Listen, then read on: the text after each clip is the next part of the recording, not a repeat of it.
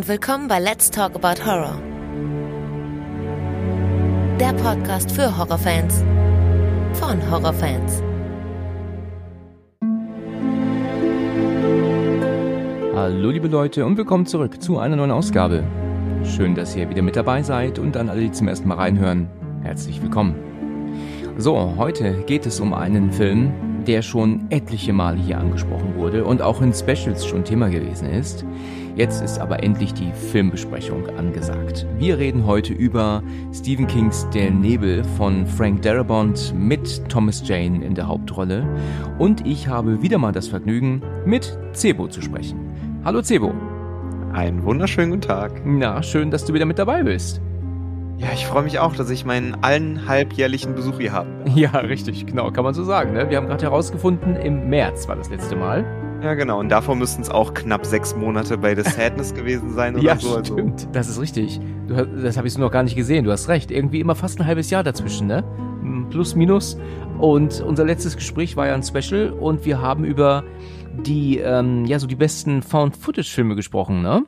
Eine sehr, sehr gute Folge, weil ich endlich über Found Footage nerden durfte. Ja, richtig, genau. Also war es ja genau dein Thema. Und du hast ja auch äh, sehr gute Titel genannt, die viele ja nicht kannten und man hat ja dann auch gemerkt, dass einige dann wirklich reingeguckt haben. Ne? Also äh, kamen ja dann einige Stories bei rum. Du erinnerst dich vielleicht daran, ne, ran, ich habe es ja auch geteilt von Hörerinnen und Hörer. Also war auf jeden Fall dann doch interessant. Also sehr gut. Nachdem wir jetzt ja aber nur über Specials geredet haben, ähm, kommt jetzt mal wieder ein Film. Ja, ein Film, den ich schon sehr, sehr lange nicht mehr gesehen hatte, bevor ja. wir uns entschieden haben, darüber zu sprechen. Das ging mir ganz genauso. Ich wollte den immer mal wieder schauen und ich habe auch seit Ewigkeiten, also ich schätze mal seit 2008, die Blu-ray dazu. Ähm, vielleicht auch neun, eventuell 2009. Und, und diese ist auch jetzt noch bei mir im Regal und immer noch kaputt. Also nicht die Blu-ray, sondern die Hülle dazu. Denn meine Ex damals, die geraucht hat, hat sich dazu entschieden, diese Blu-ray zu nehmen und in die Tür zu stecken, ähm, damit die Terrassentür nicht zufällt. Und dann ist die aber dann halt zugefallen, weil die halt nie offen blieb und hat mir die Hülle ruiniert. Und nicht nur die Hülle, sondern auch ähm, das Inlay da drin halt, ne? Und da gucke ich heute noch drauf und freue mich immer noch, dass meine Ex mit den kaputt gemacht hat. Ein wunderschönes Erinnerungsstück an eine zerbrochene Beziehung. Ja, richtig, genau, so kann man es sagen. Ja, ich erinnere mich immer wieder daran zurück, ähm, an sie, wenn ich den Nebel in der Hand halte und sie die kaputte Hülle. Na naja, gut, um streng genommen, ich, ich erinnere mich auch an sie, wenn ich meine Tochter sehe. Also es kommt auch dann zuvor. Ne? Ja, hoffentlich ist der Film, hat er einen anderen Eindruck für dich hinterlassen, als dass du jetzt an Erinnerungen aus der Vergangenheit zurückdenken musstest, wenn du den Film dann guckst. Ja, also, das ist tatsächlich ähm, ganz interessant gewesen. Ich, ähm, der Nebel wurde ja schon ein paar Mal angesprochen und ich habe den als sehr gut in Erinnerung gehabt. Durchgehend. Auch mein Bruder, der ja auch King-Fan ist und seine Fil und die King-Verfilmung auch mal alle geguckt hat und natürlich auch die Bücher gelesen hat und die Kurzgeschichten. Und ich äh, war von dem Film sehr begeistert immer. Er wurde hier schon ein paar Mal angesprochen, kam nie zustande und ich weiß nicht, ob du es gehört hast, aber es kam ja jetzt vor wenigen Wochen ähm, ein Special raus über die verstörendsten oder erschreckendsten Enden oder enttäuschendsten Enden und da hatte ich ja der Nebel auf ähm, Platz zwei. Und deswegen äh, habe ich mir so gedacht, Mensch, also jetzt habe ich über der Nebel schon so oft geredet müsste der auch mal besprochen werden. Ne? Und deswegen finde ich super, dass du dich bereit erklärt hast, mit mir über der Nebel zu reden heute. Und ich kann natürlich sagen, um auf deine Frage jetzt noch natürlich noch eine Antwort zu geben, nach wie vor ist das ein super Film in meinen Augen. Es gibt so ein paar Dinge, die ich jetzt so gesehen habe nach vielen Jahren, wo ich denke, das funktioniert nicht mehr ganz so. Ja, also irgendwie gibt es da so ein paar Punkte, auch in der Übersetzung ist natürlich der Synchronisation geschuldet dann auch, wo ich nicht so ganz ähm, happy mit bin. Aber alles in allem noch immer ein guter Film, der abliefert. Wie siehst du das? Ich sehe das ungefähr ähnlich. Das Problem ist halt, wenn man sich so einen Film aus den frühen 2000ern anguckt, dass der halt meistens auf der technischen Ebene ein bisschen schlechter gealtert ist. Ja. Und da der Film halt gerade im Creature-Design sehr viel auf CGI gesetzt hat, ist der in dem Aspekt leider ein bisschen schlecht gealtert. Das ist dann immer, da muss man so ein bisschen drüber hinwegsehen, so ja, das war früher so, aber ansonsten fand ich den auch ganz gut und auch diese ähm, diesen Verfall dieser kleinen Gesellschaft, der in diesem Film da dargestellt wird, der hat mir auch gut gefallen. Witzigerweise war das bei mir nämlich so, ich habe in meinem eigenen Podcast letzte Woche einen Film geguckt, der mich total an der Nebel erinnert hat und dann bin ich ins Gespräch über der Nebel gekommen und irgendwie hat sich das jetzt alles so gesponnen, dass wir dazu dann gelandet sind, über den Nebel zu sprechen. Das war geplant von irgendwem, aber es war Schicksal, dass wir jetzt über diesen Film nochmal sprechen. Ja, das stimmt. Das ist natürlich interessant. Ich rede bei mir drüber, du redest bei dir drüber und jetzt reden wir gemeinsam hier drüber. Ne? Das ist ja irgendwie witzig. Das muss Schicksal gewesen sein. Ja, genau. Was die Creatures angeht, möchte ich auch noch was sagen. Ich habe das auch in der Folge, die ich ja mit Bille aufgenommen habe, erzählt. Da habe ich auch gesagt, dass die CGI-Effekte nicht mehr so gut sind. Die überzeugen nicht mehr heute. Was mir da aufgefallen ist, wo ich ihn jetzt gestern Abend geguckt habe, ich finde, dass das Creature Design und auch ähm, so die CGI-Effekte mal gar nicht so schlecht sind. Das Problem, was die allerdings haben, ist die Überblendung, also die Belichtung, die Schatteneffekte und das Anpassen an die Originalaufnahme, das ist nach hinten gegangen. Das hat nicht funktioniert. Deswegen wirken die Effekte nicht real. Die Creatures sehen eigentlich gut aus, aber man sieht, dass die nicht wirklich da sind, weil halt einfach die Belichtung und das Anpassen nicht funktioniert hat. Ähm, weißt du, was ich damit meine, was ich damit sagen will? Ja, ja, ich, ich gehe aber auch davon aus, dass das halt der Zeit geschuldet ist, weil heutzutage haben wir ja mit so Raytracing und so einem Kram, wo das dann automatisch berechnet werden kann. Damals musste das wahrscheinlich noch alles sehr krass per Hand und so. Also ich, genau. ich habe das auch so wahrgenommen, dass ich mir halt dachte, hm, irgendwie er sieht halt so draufgesetzt aus auf das Bild. genau, das so, so ist es. Draufgesetzt und nicht so richtig mit dem eigentlichen, dem Originalbild interagierend, ne? Draufgelegt praktisch. So sieht's aus. Und wenn du mal bedenkst, Terminator, Jurassic Park, alles so viel älter und hat mehr abgeliefert als dann hier der Nebel. Schade, ne? Ist halt wirklich schade. Aber ich will das ähm, ähm, Creature Design jetzt nicht echt so so ähm, ähm, dissen, weil der Film halt eben nur mal von 2007 oder 8 ist und ja, die Creatures selber gut aussehen. Gerade die in den Nebel, die im Nebel sind, wo du nur die Beine siehst. Das finde ich top. Aber ja, so diese Spinnen und diese Insektendinger da, die sind schon ein bisschen seltsam, weil die halt nicht so richtig wirken, als würden sie ins Bild gehören. Aber gut, in Ordnung. Abgesehen davon, immer noch ein cooler Film. Bin gespannt, was du so zu erzählen hast, ja? Man muss ja auch noch mal im Kopf behalten, dass der Film ja nur ein Budget von 18 Millionen Dollar hatte, was heut, auf heute hochgerechnet quasi nix ist. Ja. Wenn man bedenkt, dass die ähm, Secret Invasion von Marvel pro Folge 200 Millionen Budget hatte. Also würde man diesem Film vielleicht das Budget verzehnfachen, würde er vielleicht auch geiler aussehen, auch damals. Aber das ist ja das Problem, dass Horror oft nicht so viel Budget bekommt ja, du hast tatsächlich ähm, gar nicht Unrecht. Das könnte, das könnte stimmen. Na gut, dann würde ich sagen, kommen wir mal rein, ja.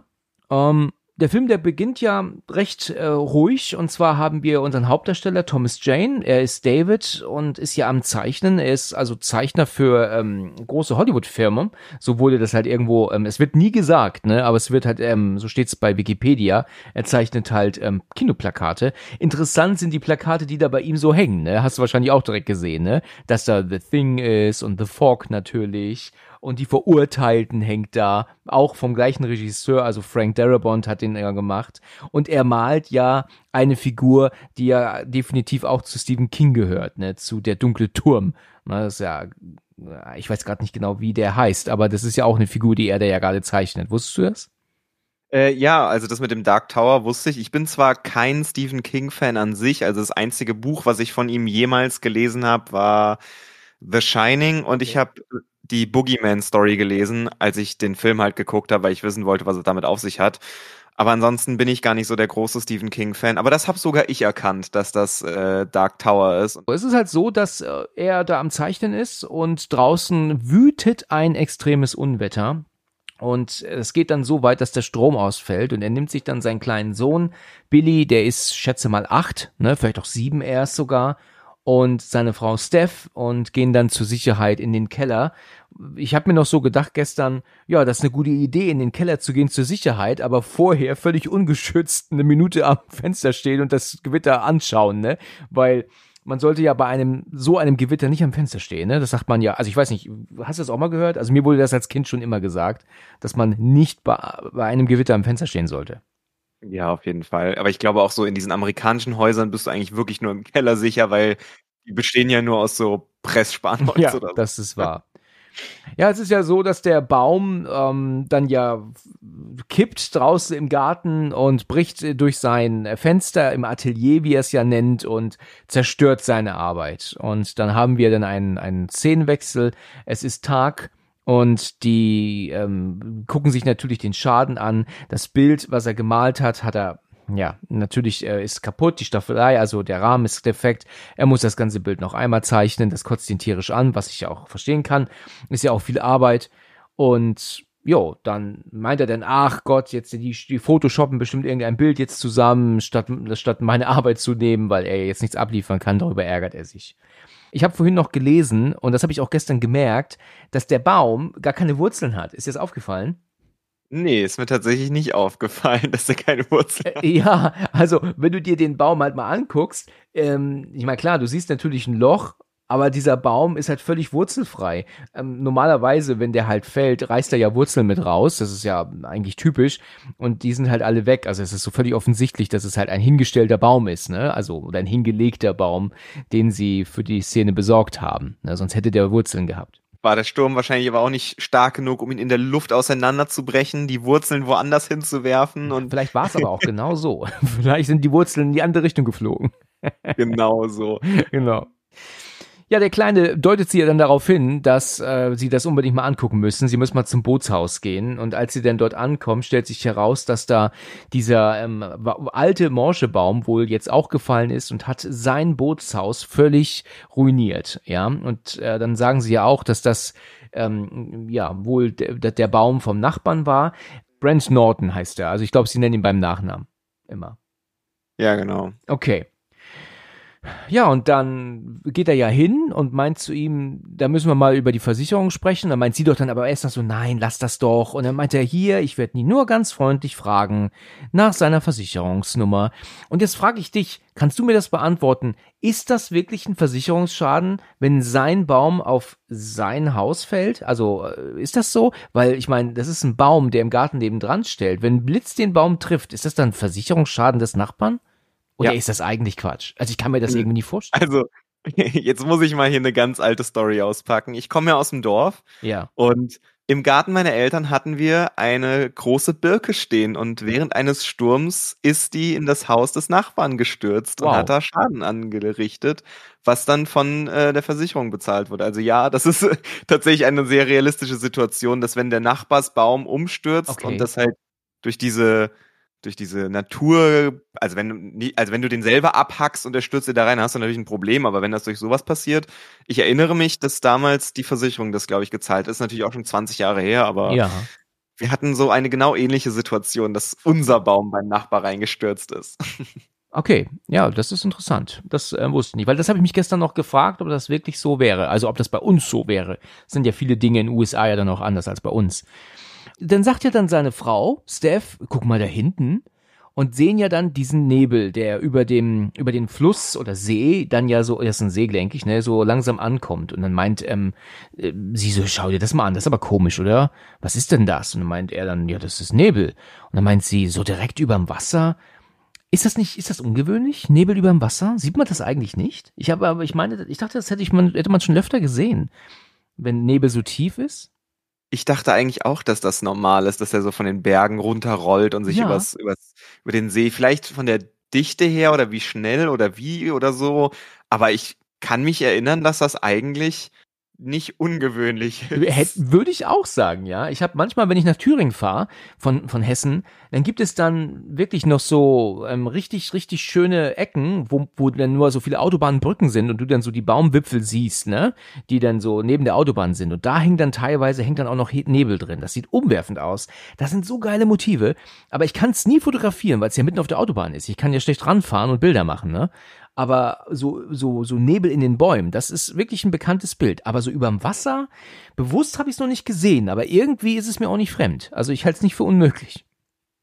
Ich glaube, in irgendeinem Freitag der 13. Film oder so sieht man das dann auch so, dass da morgens vor allem so der Nebel durch die, durch die Feuchtigkeit oder so, ich weiß es ehrlich gesagt nicht, aber ich habe das Bild auch schon öfters gesehen und es war nicht in The Mist zuerst. Ja, richtig, denke ich genauso.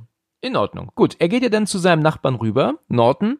Der ist ja total pissig, der versucht ja auch einen umgestürzten Baum bei sich im Garten mit einer Ketten oder ja, mit einer Kettensäge kaputt zu machen oder klein zu kriegen. Die geht aber nicht an, der ist total schlecht gelaunt. Und dann kommt ja dann David bei ihm an und dann ähm, ja, haben sie gesehen, was mit ihrem Baum passiert ist. Und dann meint er dann so, ja, das habe ich gesehen und ja, ich dachte, wir tauschen mal lieber Versicherungsdaten ähm, aus. Und dann meint er dann so, ja, die gebe ich Ihnen nachher rüber. Meinem Versicherer wird mich total lieben. Und dann, ja, hm, warum? Gucken sie beide nach rechts und sehen dann den Mercedes, der unter einem anderen Baum noch, so wie ich das verstanden habe, ebenfalls ähm, niedergemacht wurde und ja, dann unter dem Baum ist und kaputt ist. Ne? Ähm, ja, und dann sagen sie auch, ach du Scheiße, ja, das tut mir leid zu sehen, dass jetzt sein Wagen da auch jetzt ähm, ähm, so beschädigt ist. Ich habe gelesen, ganz witziger Fun Fact, dieses Auto ist eigentlich ein Unfallwagen gewesen, der repariert werden sollte.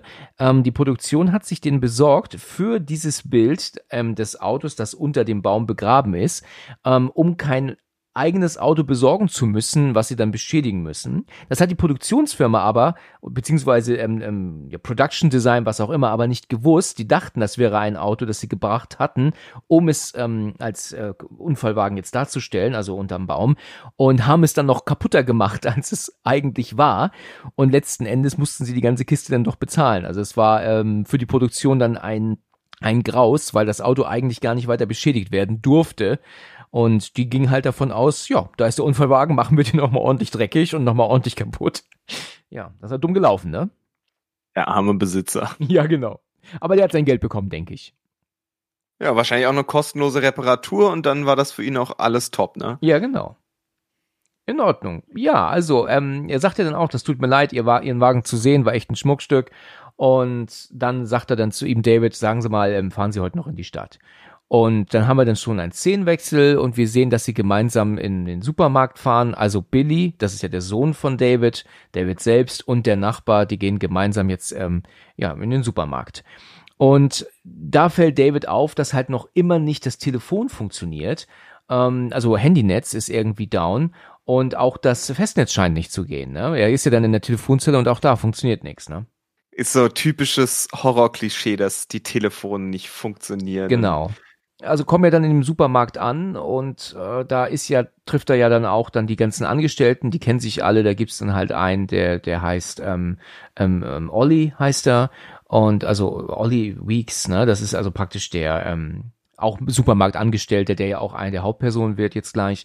Und und David sucht dann Billy zusammen und dann meint er dann so zu ähm, Norton, also zum Nachbarn, ähm, ja, vielen Dank, dass Sie mir heute helfen. Wir treffen uns draußen nach dem Einkauf, ne? So.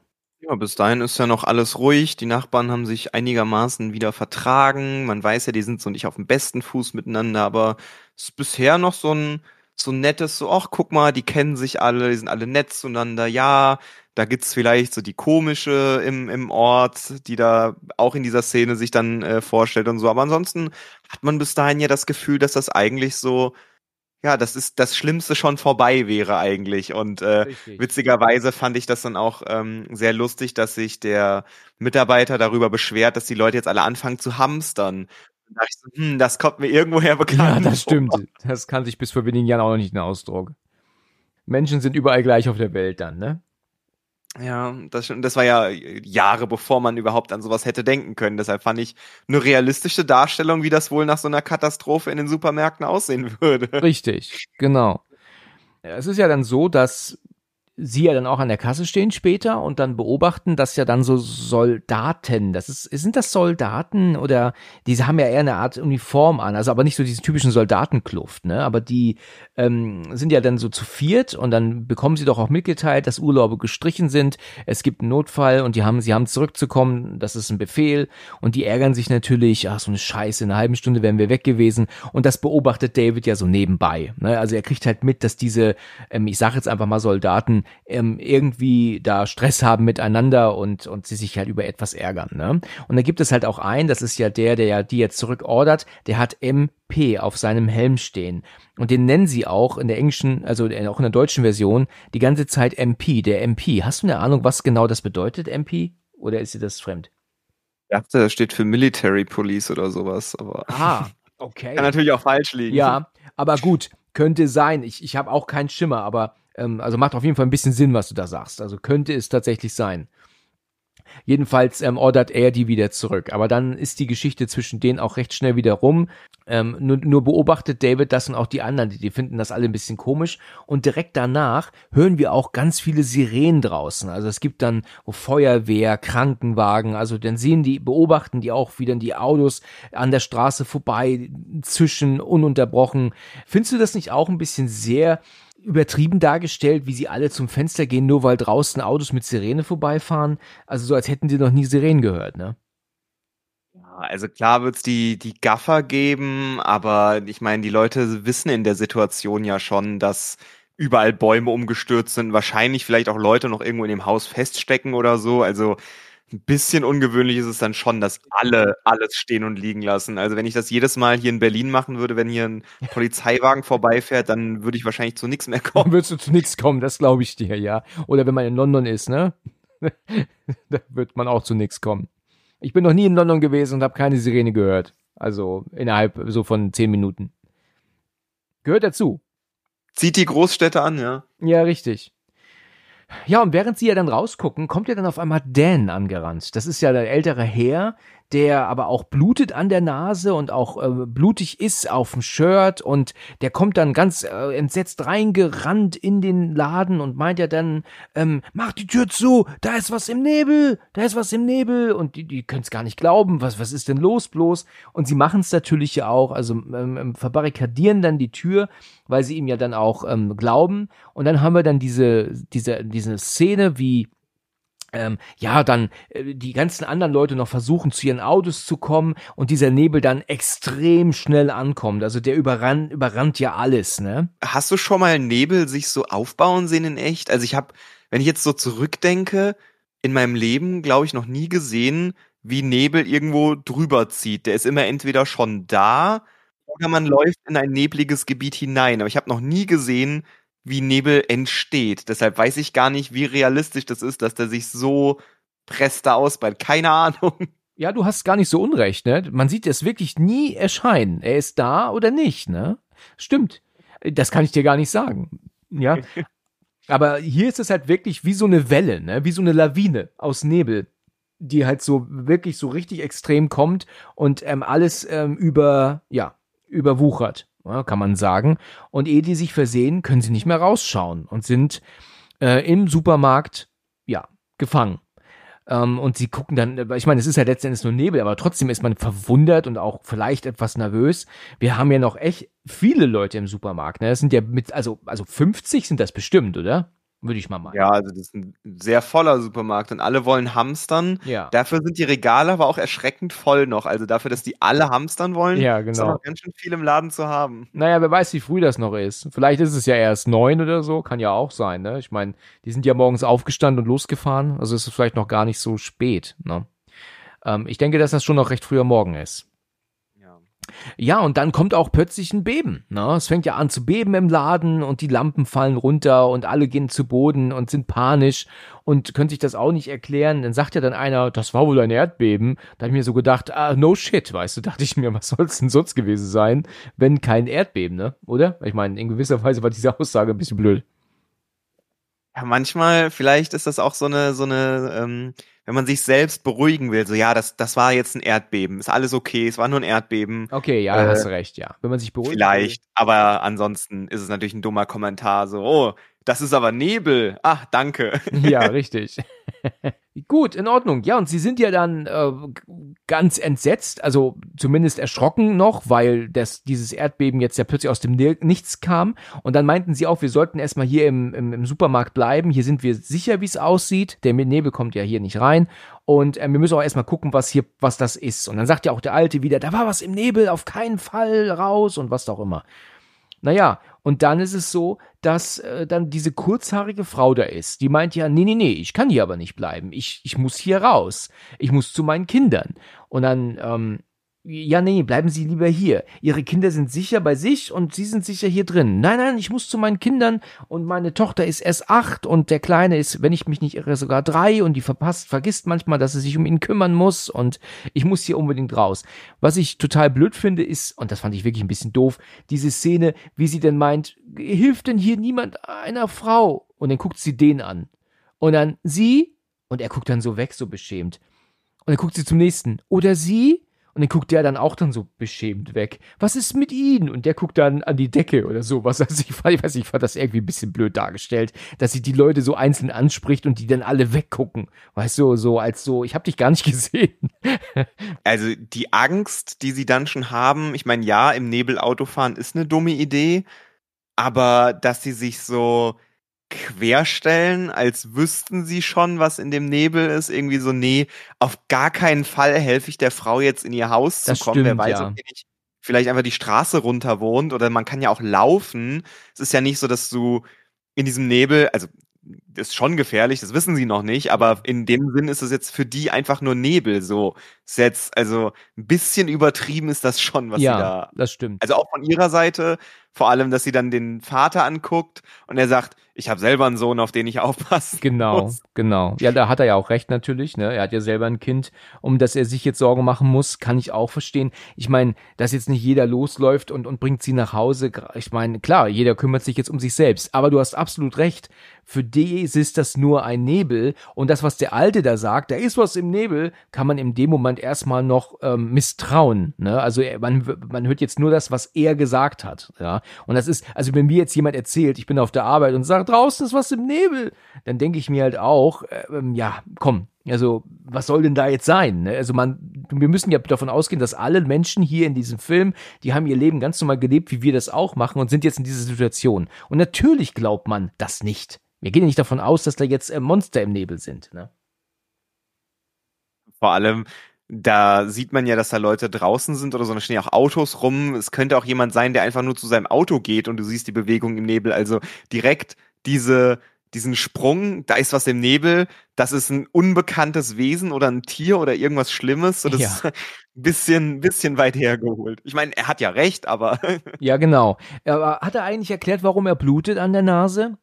Ich glaube, er hat gesagt, er wohl, er irgendwann etwas hat ihn angerempelt, glaube ich, sagt er, wenn ich mich nicht irre, oder er hat jemanden angerempelt oder etwas.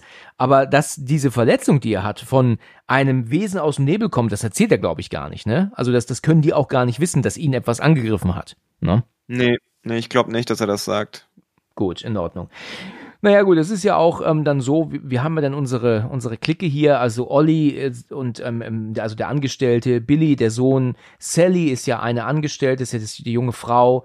Und ähm, dann eine etwas ältere Frau, das heißt, die heißt Irene, die hat übrigens auch in einer anderen ähm, King-Verfilmung mitgespielt und zwar in Misery, da spielt sie die Frau vom Sheriff und ja, dann haben wir noch den Aushilfen Norm und die hocken halt alle so zusammen und ähm, fragen und überlegen halt, was das wohl war. Was ist das hier für ein Problem? Wo, was kann das sein? Also jedenfalls schläft Billy, der ist so ein bisschen eingenickt bei ähm, David auf dem, auf dem Schoß. David macht ja dann, steht ja dann auf und geht ja dann alleine hinten ins Lager, wo er sich den Generator anguckt, der zu qualmen beginnt. Und dann stellt sich heraus, dass der verstopft ist, das sagt er später, und schaltet ihn jetzt ab, damit er nicht, ähm, keine Ahnung, explodiert oder so, ne? Als er dann wieder zurückgehen will, da ist ja hinter ihm ein Tor, das ist ja ein Lieferanteneingang wahrscheinlich. Und dieses Tor fängt auf einmal an zu knarzen und zu knirschen und was auch immer. Und dann dreht er sich hin und irgendetwas von außen lehnt sich dagegen, aber riesengroß und beult das Tor so richtig nach innen ein. Und, und er ist natürlich ganz entsetzt und weicht zurück und dann wird plötzlich dagegen gestoßen, aber so richtig extrem laut. Und ähm, ja, da muss man sich schon fast Gedanken machen, dass diese einzelnen Lamellen dieses Rollentors dann irgendwann auch brechen. Also würde ich auch schon echt nervös werden. Und da türmt er ja auch dann raus. Und ja, und wird dann draußen aber auch schon direkt empfangen und zwar von Olli wieder und dann auch noch von zwei anderen, von Jim, das ist äh, ja wahrscheinlich so Mitarbeiter von der Tankstelle, würde ich sagen, und auch ein Kollege von ihm noch, ne, den ich jetzt aber nicht äh, zuordnen kann namentlich. Ach, Marion heißt der, genau, aber den sieht man auch nur nebenbei. Ja, genau, die sind ja die, die, die ganzen Nebencharaktere, die da alle irgendwie gelandet sind, wo man die Namen nicht mehr so ganz hinkriegt. Hier finde ich die Art, wie das Gespräch jetzt aber abgeht, irgendwie seltsam, weil anstatt jetzt direkt auf die drei zuzugehen und zu sagen, oh Gott, da ist draußen irgendetwas, da, da, da bewegt sich was am Garagentor, irgendwas tut sich dagegen den oder so, sagt er, habt ihr das eben gehört? fragt David. Und dann meinen sie, was gehört? Ja, das Geräusch, habt ihr das gehört? Und dann denke ich mir, Erzähl doch nicht von dem Geräusch. Erzähl doch von, von irgendetwas, das draußen sich gegen das Tor gelehnt hat. W wieso erzählst du hier von dem Geräusch? Also da ist das Gespräch meiner Meinung nach in eine völlig andere und falsche Richtung gegangen. Und dann heißt es dann so, glaub, ähm, da ist nichts, wir haben kein Geräusch gehört. Und meint er, glaubt ihr etwa, dass ich lüge? Nein, es sagt keiner, dass du lügst. Oder ist dir das nicht auch aufgefallen? Irgendwie, glaube ich, würde man heute so einen Text nicht schreiben, oder? Ich fand es irgendwie total komisch. Ja, ich hatte das den ganzen Film über so ein bisschen das Gefühl, dass die Gespräche sehr merkwürdig geschrieben sind, vor allem dann noch im, im späteren Verlauf, dass sie alle immer so Sätze sagen, die Menschen im echten Leben einfach so gar nicht sagen würden oder auch in Gespräche reinplatzen mit Sachen, die sie so gar nicht sagen würden. Also die Gespräche sind sehr das sind wohl, glaube ich, eine der schwächsten Punkte, wenn die untereinander in ruhigen Situationen miteinander sprechen oder über etwas sprechen. Das fand ich in dem Film so ein bisschen sperrig, wie sie alle klingen. Du hast recht, ne? Also dann, das, das sehe ich ganz genauso. Ich finde auch diese Figur des Ollis absolut fehlbesetzt irgendwie. Ich, ich nehme diesem Typen keinen Satz ab. Bobby Jones, ja. Also auch er, dass er dann später die, die, ähm, ähm, die Waffe dann hat und, und er dann der Einzige ist, der weiß, wie man schießt. Also ich habe den, kann mir den überhaupt nicht mit der Waffe vorstellen in der Hand. Und ähm, es gibt später eine Szene mit ihm, da komme ich drauf zu, wenn wir dann bei dieser Szene sind. Da sagt er und tut er was. Das ist beides sowas von, von Hanebüchen und völlig unglaubwürdig. Da habe ich gestern gedacht, oh je, da lasse ich mich aus, wenn ich mit dir spreche drüber. Aber da kommen wir noch zu. Na, jedenfalls ist es dann so, ähm, wie ich schon gerade sagte, glaubt ihr mir nicht? Glaubt ich erzähle Blödsinn? Und so, nein, nein. Ja, dann kommt doch mit, dann zeige ich's euch. Ja, und dann gehen sie dann nach hinten in diesen Raum rein und ja, sehen natürlich aber gar nichts. Und dann meint ja dann auch äh, der, ähm, ähm, ja genau, ich meine jetzt, jetzt weiß ich wieder, wie es war, um das nochmal zu machen. Er ist hinten in das Lager gegangen und hat gesehen, dass der Generator verstopft war und hat ihn ausgemacht und jetzt haben sie keinen Strom mehr. Und um wieder Strom zu bekommen, müssen sie jetzt den Notstromgenerator anmachen, der ab draußen ist. Und da müssen sie raus zu. Ähm, der Norm, das ist halt auch ein, junger Mitarbeiter, eine Aushilfe, der sagt, er geht raus und macht den an. Und der Jim, der meint hier, ich mach das Tor auf, dann gehst du raus, schaltest ihn an, dann kommst du wieder rein. Und dann sagt aber David, nee, nee, nee, das geht nicht, du kannst da nicht rausgehen, draußen ist da was, da irgendwas, was auch immer. Und dann sagt er dann so, ähm, ähm, nee, nee, nee, ach was, erzähl keinen Quatsch und ich gehe da jetzt raus. Und die haben ja alle nicht miterlebt, was er ja gerade gemerkt hat, dass da irgendwas Großes ist draußen. Und auch Norm selbst sagt, jetzt halten Sie vielleicht mal die Klappe, ich gehe da jetzt raus. Ne? Er macht ja dann selber einen auf ähm, ähm, Gelaber. Ne? Also so um den Dreh, der David nervt langsam, ne? obwohl er ihn eigentlich nur schützen möchte. Ne? Ja, ich meine, in der Situation ist halt auch so, wenn man Angst hat und ich würde dem jetzt auch nicht erst glauben und die haben ja auch noch bis zu diesem Punkt keine Beweise dafür, dass da wirklich irgendwas ist und Vielleicht dreht auch die Panik mit einem durch. Also ich verstehe, dass das am Anfang noch eher so eine Skepsis ist und auch ein bisschen Chaos und dass jeder noch so sein Ding irgendwie durchsetzen will und jeder glaubt, er wüsste am besten, was noch so zu tun ist. Es gibt ja auch noch keine klare Anführerrolle in diesem ganzen Supermarkt zu dem Punkt. Deshalb ja, verstehe ich schon. Ja, und Jim ist halt ein richtiger Drecksack hier auch, ne, weil ähm, David sagt ja dann wieder, das sollten sie sein lassen und dann meint er dann, so das nächste Mal, wenn sie was sagen, sollten sie mal ihre Zähne sehen, zählen. Ne? Ich habe nämlich ihr Gerede satt. Ja, also hat er halt dann so zum Ausdruck gebracht, wo, was er so eine direkte, ähm, ja, also was soll ich sagen, so eine direkte Androhung von Gewalt ist natürlich, ne? Nur weil er hier letztendlich den Jungen schützen, schützen möchte. Dann äh, ist es dann halt so, dass äh, sie das Tor dann öffnen, Norm guckt raus und sagt dann auch, ah, ich sehe nichts, ich kann nichts erkennen, der Nebel ist wirklich dicht. Und eigentlich ist dann soweit alles okay. Und als Norm dann aufsteht, passiert plötzlich das ähm, ja unglaubliche. Da kommt eine Art Tentakel unterm Tor, weil das ist ja nicht komplett hochgemacht worden, sondern ja nur vielleicht, ich schätze mal einen Meter, ne? Und greift Norm dann um den Fuß und reißt ihn zu Boden und will ihn natürlich rausziehen. Und es kommen auch noch weitere Tentakel rein, nach und nach und nach. Übrigens wusstest du, dass eigentlich Frank Darabont den Film in Schwarz-Weiß drehen wollte, beziehungsweise ins Kino bringen wollte?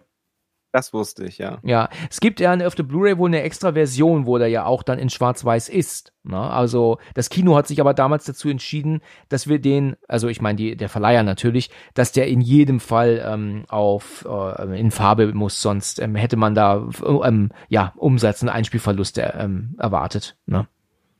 Ja, ist ja damals also immer noch so ein experimentelles Stilmittel mittlerweile. Ich meine, wie viele Filme aus der letzten Zeit kennt man, die noch so schwarz-weiß sind? Also mir würde da so Schindlers List vielleicht an, äh, einfallen oder The Lighthouse, aber ansonsten genau. ist schwarz-weiß ja auch nicht. Ich weiß, Mad Max Fury Road sollte ja auch eigentlich schwarz-weiß sein. Und Ach verrückt, wieso das denn? Das ist doch völliger, völliger Irrsinn. Man, die ersten drei Teile auch nicht.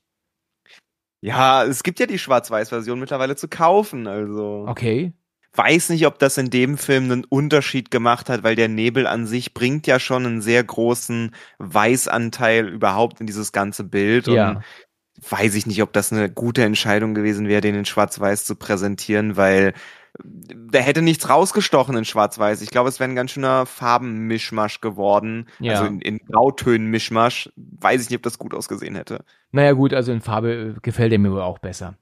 Okay, es kommt ja dann dieser Moment, wie ich schon gerade sagte, Norm dann zu Boden gerissen wird. David ist der Einzige, der dann ihn versucht zu retten, obwohl der ihm ja auch gerade blöd kam, ne? somit jetzt halten Sie mal die Klappe.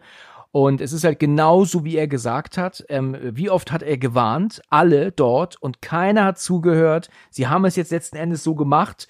Und was ist jetzt passiert? Sie werden angegriffen, der Junge wird rausgezogen, weiß Gott, was mit ihm passiert.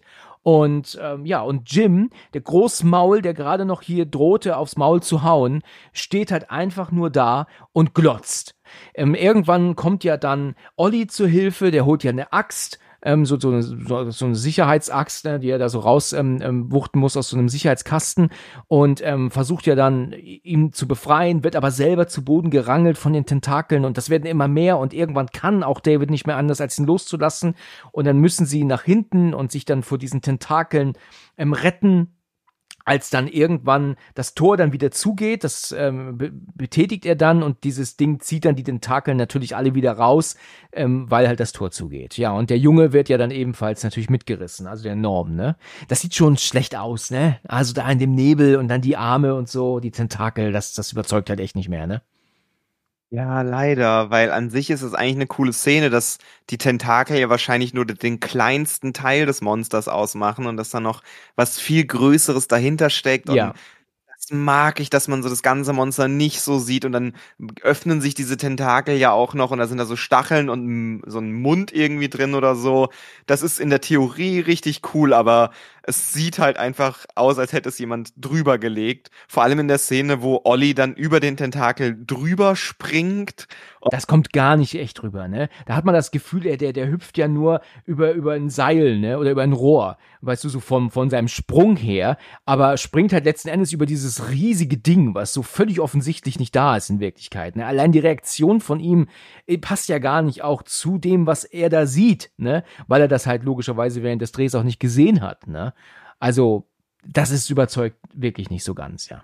Ähm, David rastet ja aus, ne? Der haut ähm, Jim ja voll aufs Maul. Ne, und sagt ja auch, dass ihretwegen der Junge jetzt tot ist und das ist ihre, ja, und, und sie sind schuld und sein Blut ist an ihren Händen und er sagt ja dann auch, es tut mir leid, woher hätten wir denn das wissen sollen? Gut, ich meine, da würde ich am liebsten sagen, das konntest du nicht wissen, aber ich hab's dir gesagt. Ich hab euch alle gewarnt, ja? Großmaul. Weißt du, also dann auf einmal, woher hätten wir das wissen sollen? Hätten sie sagen sollen, was sie meinen. Das wusste er selber ja auch nicht. Weißt du, da bin ich aggressiv gewesen heute Nacht, als ich das geguckt habe. Da kommen dann die klugen Sprüche auf einmal, ja. Ich meine, wenn ich jetzt in der Situation wäre und müsste dazu gucken, wie plötzlich ein riesen Tentakelwesen da rumwütet, ich weiß nicht, ob ich nicht vor Angst nicht irgendwie erfroren wäre. So, also ich wüsste nicht, wie ich reagiert hätte, wenn da plötzlich der diese Tentakel reißt ihm ja dann auch so ein Stück Fleisch raus und er beobachtet das alles. Ich Ja. glaube, ich hätte mich da auch einfach äh, dazu entschieden, nichts zu tun. Du, ich glaube, dass das auch die wahrscheinlichste Möglichkeit ist in dem Fall. Ne? Also der, ne, ich denke mir, dass da die meisten so reagiert hätten. Na, äh, weißt du, ich habe jetzt auch gesagt, der ist feige, der steht nur da so rum, aber wahrscheinlich hätten wir alle so reagiert, wenn wir das sehen würden, ne? wie da jetzt da jetzt der Fall ist. Ähm, also alle gehen dann raus. Sie entscheiden sich natürlich vorher dazu, nichts zu sagen. Wir dürfen jetzt nicht erzählen, was passiert ist, ähm, sonst kommt eine Panik. Und er, sie verlassen dann raus, äh, also diesen Lagerraum, gehen zurück in den Supermarkt, wo wir jetzt ja, die haben wir schon vorher gesehen, aber jetzt erwähne ich sie zum ersten Mal, gibt es ja noch die Amanda, das ist eine junge blonde Frau, mit der er sich ja ganz gut versteht, die ja auch ähm, so ein bisschen auf den, auf den Jungen immer mal wieder aufpasst und er hat halt ein blutiges Shirt und er ähm, zieht das jetzt aus, zieht ein neues an, das da irgend, ja, was wahrscheinlich im Verkauf ist dort und ähm, sagte dann auch zu ihr, bitte halten Sie Billy, also den Sohn von mir fern, ich möchte, dass er mich so nicht sieht, also mit Blut natürlich ähm, am, ähm, überall am, am Körper, ne, von dem Jungen, von Norm gerade eben, ne. Ja, wusstest du, dass im Originalbuch ähm, er eine Affäre mit Amanda hat zu dem Zeitpunkt? Nein, das ist mir völlig neu. Tatsächlich. ja, im Buch ist er gar nicht so treu. Also Ach, ähm, da kommt später noch mal eine Szene, da kann ich das nochmal erwähnen. Ähm, aber ja, im Buch ist er ein sehr untreuer Ehemann. Interessant. Also ich habe ja ähm, das, das Hörbuch vom, äh, von der Kurzgeschichte von King und ähm, wird äh, gelesen von Will Patton. Ich weiß nicht, ob der das was sagt. Ist bekannter Schauspieler, also das Gesicht kennt man und seine Stimme erkenne ich auch, aber ähm, man hat nicht, also es hat nicht jeder ein Gesicht zu dem. Da habe ich aber irgendwann nicht mehr weitergehört. Also irgendwann war ich dann draußen. Wahrscheinlich hatte ich Urlaub und ich höre ja immer nur im Auto oder eigentlich immer nur im Auto. Und wenn ich Urlaub habe, fahre ich nicht zur Arbeit und dann höre ich auch kein Hörbuch. Und irgendwann äh, höre ich dann gar nicht mehr weiter. Und das fand ich sehr interessant. Aber an diesem Punkt, dass er mit Amanda eine Affäre hat, ist mir völlig neu. Also da war ich noch nicht. Ja, sie haben sich, äh, Spoiler, sorry für das Buch, aber äh, Ja. sie haben sich im Film dann dazu entschieden, dass sie das eben rausnehmen wollen, weil er, weil die Familie so der Ankerpunkt sein soll und wenn man ihn dann halt als Fremdgeher in den Film einbaut, hätte es passieren können, dass die Leute ihn natürlich unsympathisch finden und man hat ja dann später auch zwei sehr eindeutige Lager in diesem Supermarkt und wenn du dann beide Seiten nicht so ganz cool findest, hätte das, glaube ich, dem Film deutlich geschadet, wenn man äh, die Miss Carmen Carmody und ihn beide nicht mag und dann ist das halt, glaube ich, schwierig. Dann hätte das Ende vielleicht auch einen ganz anderen Impact gehabt oder so. Deshalb haben sie sich dazu entschieden, das eben im Film nicht drin zu haben, sondern ihn als treuen Bilderbuch-Ehemann da drin zu haben, der vielleicht ein paar Aggressionsprobleme hat, man weiß es nicht. Ja, mhm, okay. Übrigens am Anfang des Films, wollte ich noch sagen, gab es äh, eine Szene, wo er doch einkaufen ist. Da holt er doch auch einen Comic für seinen Sohn, den, den er ja mit einkauft. Und da greift er nach einem Hellboy-Comic. Und es gibt aber auch einen Punisher-Comic. Und ähm, Frank Darabont, also der Regisseur, wollte eigentlich, dass Thomas Jane den Punisher-Comic einpackt, weil er ja den Punisher gespielt hat, drei Jahre zuvor. Ja, und das ist natürlich eigentlich ganz witzig, eine witzige Anekdote. Aber ähm, Thomas Jane hat sich da geweigert, weil er mit dem Produzenten vom Punisher gerade Beef hatte. Er hat ihn ja dann nicht mehr gespielt und deswegen wollte er da diese, ja, diesen, ja, ganz offentlich, offensichtliche Anekdote dann nicht machen. Deswegen greift er nach einem Hellboy-Comic stattdessen. Das, also dieser ähm, Punisher-Comic war ein bisschen weiter links oder rechts dann. Kann ich verstehen. Ich meine, ähm, war jetzt, Punisher war jetzt auch nicht der beste Film, um mal ehrlich zu sein. Hat er dir nicht so gefallen? Ich fand ihn eigentlich immer recht, äh, also sehr hart, aber doch äh, amüs äh, amüsant in Anführungsstrichen. Also schon recht lustig, wie er da aufräumt. Ja, ich finde, den Charakter ist immer ein bisschen schwierig auf anderen Medien darzustellen als in einem Comic. Manche Sachen sind einfach sehr schwer umsetzbar. Aber wusstest du, dass es auch von Der Nebel eine Fernsehserie gab, die nach einer Staffel abgesetzt wurde? Das ist richtig, auf Netflix, genau. Habe ich nie geguckt, weil die mich natürlich nicht mehr interessiert hat, weil sie abgesetzt wurde. Ja, wenn Netflix sagt, die Serie, die wird nicht fortgesetzt, die jetzt gerade mal seit zwei Wochen online ist, dann weißt du doch schon, dass es gar keinen Sinn macht zu starten, weil wir ja nie ein Ende äh, haben werden. Es sei denn, die Staffel ist beendet worden, aber davon gehe ich ja nicht aus. Ne? Also, das ist natürlich dann schon, das, das, das, da hast du auch gar keine Lust mehr dazu, oder?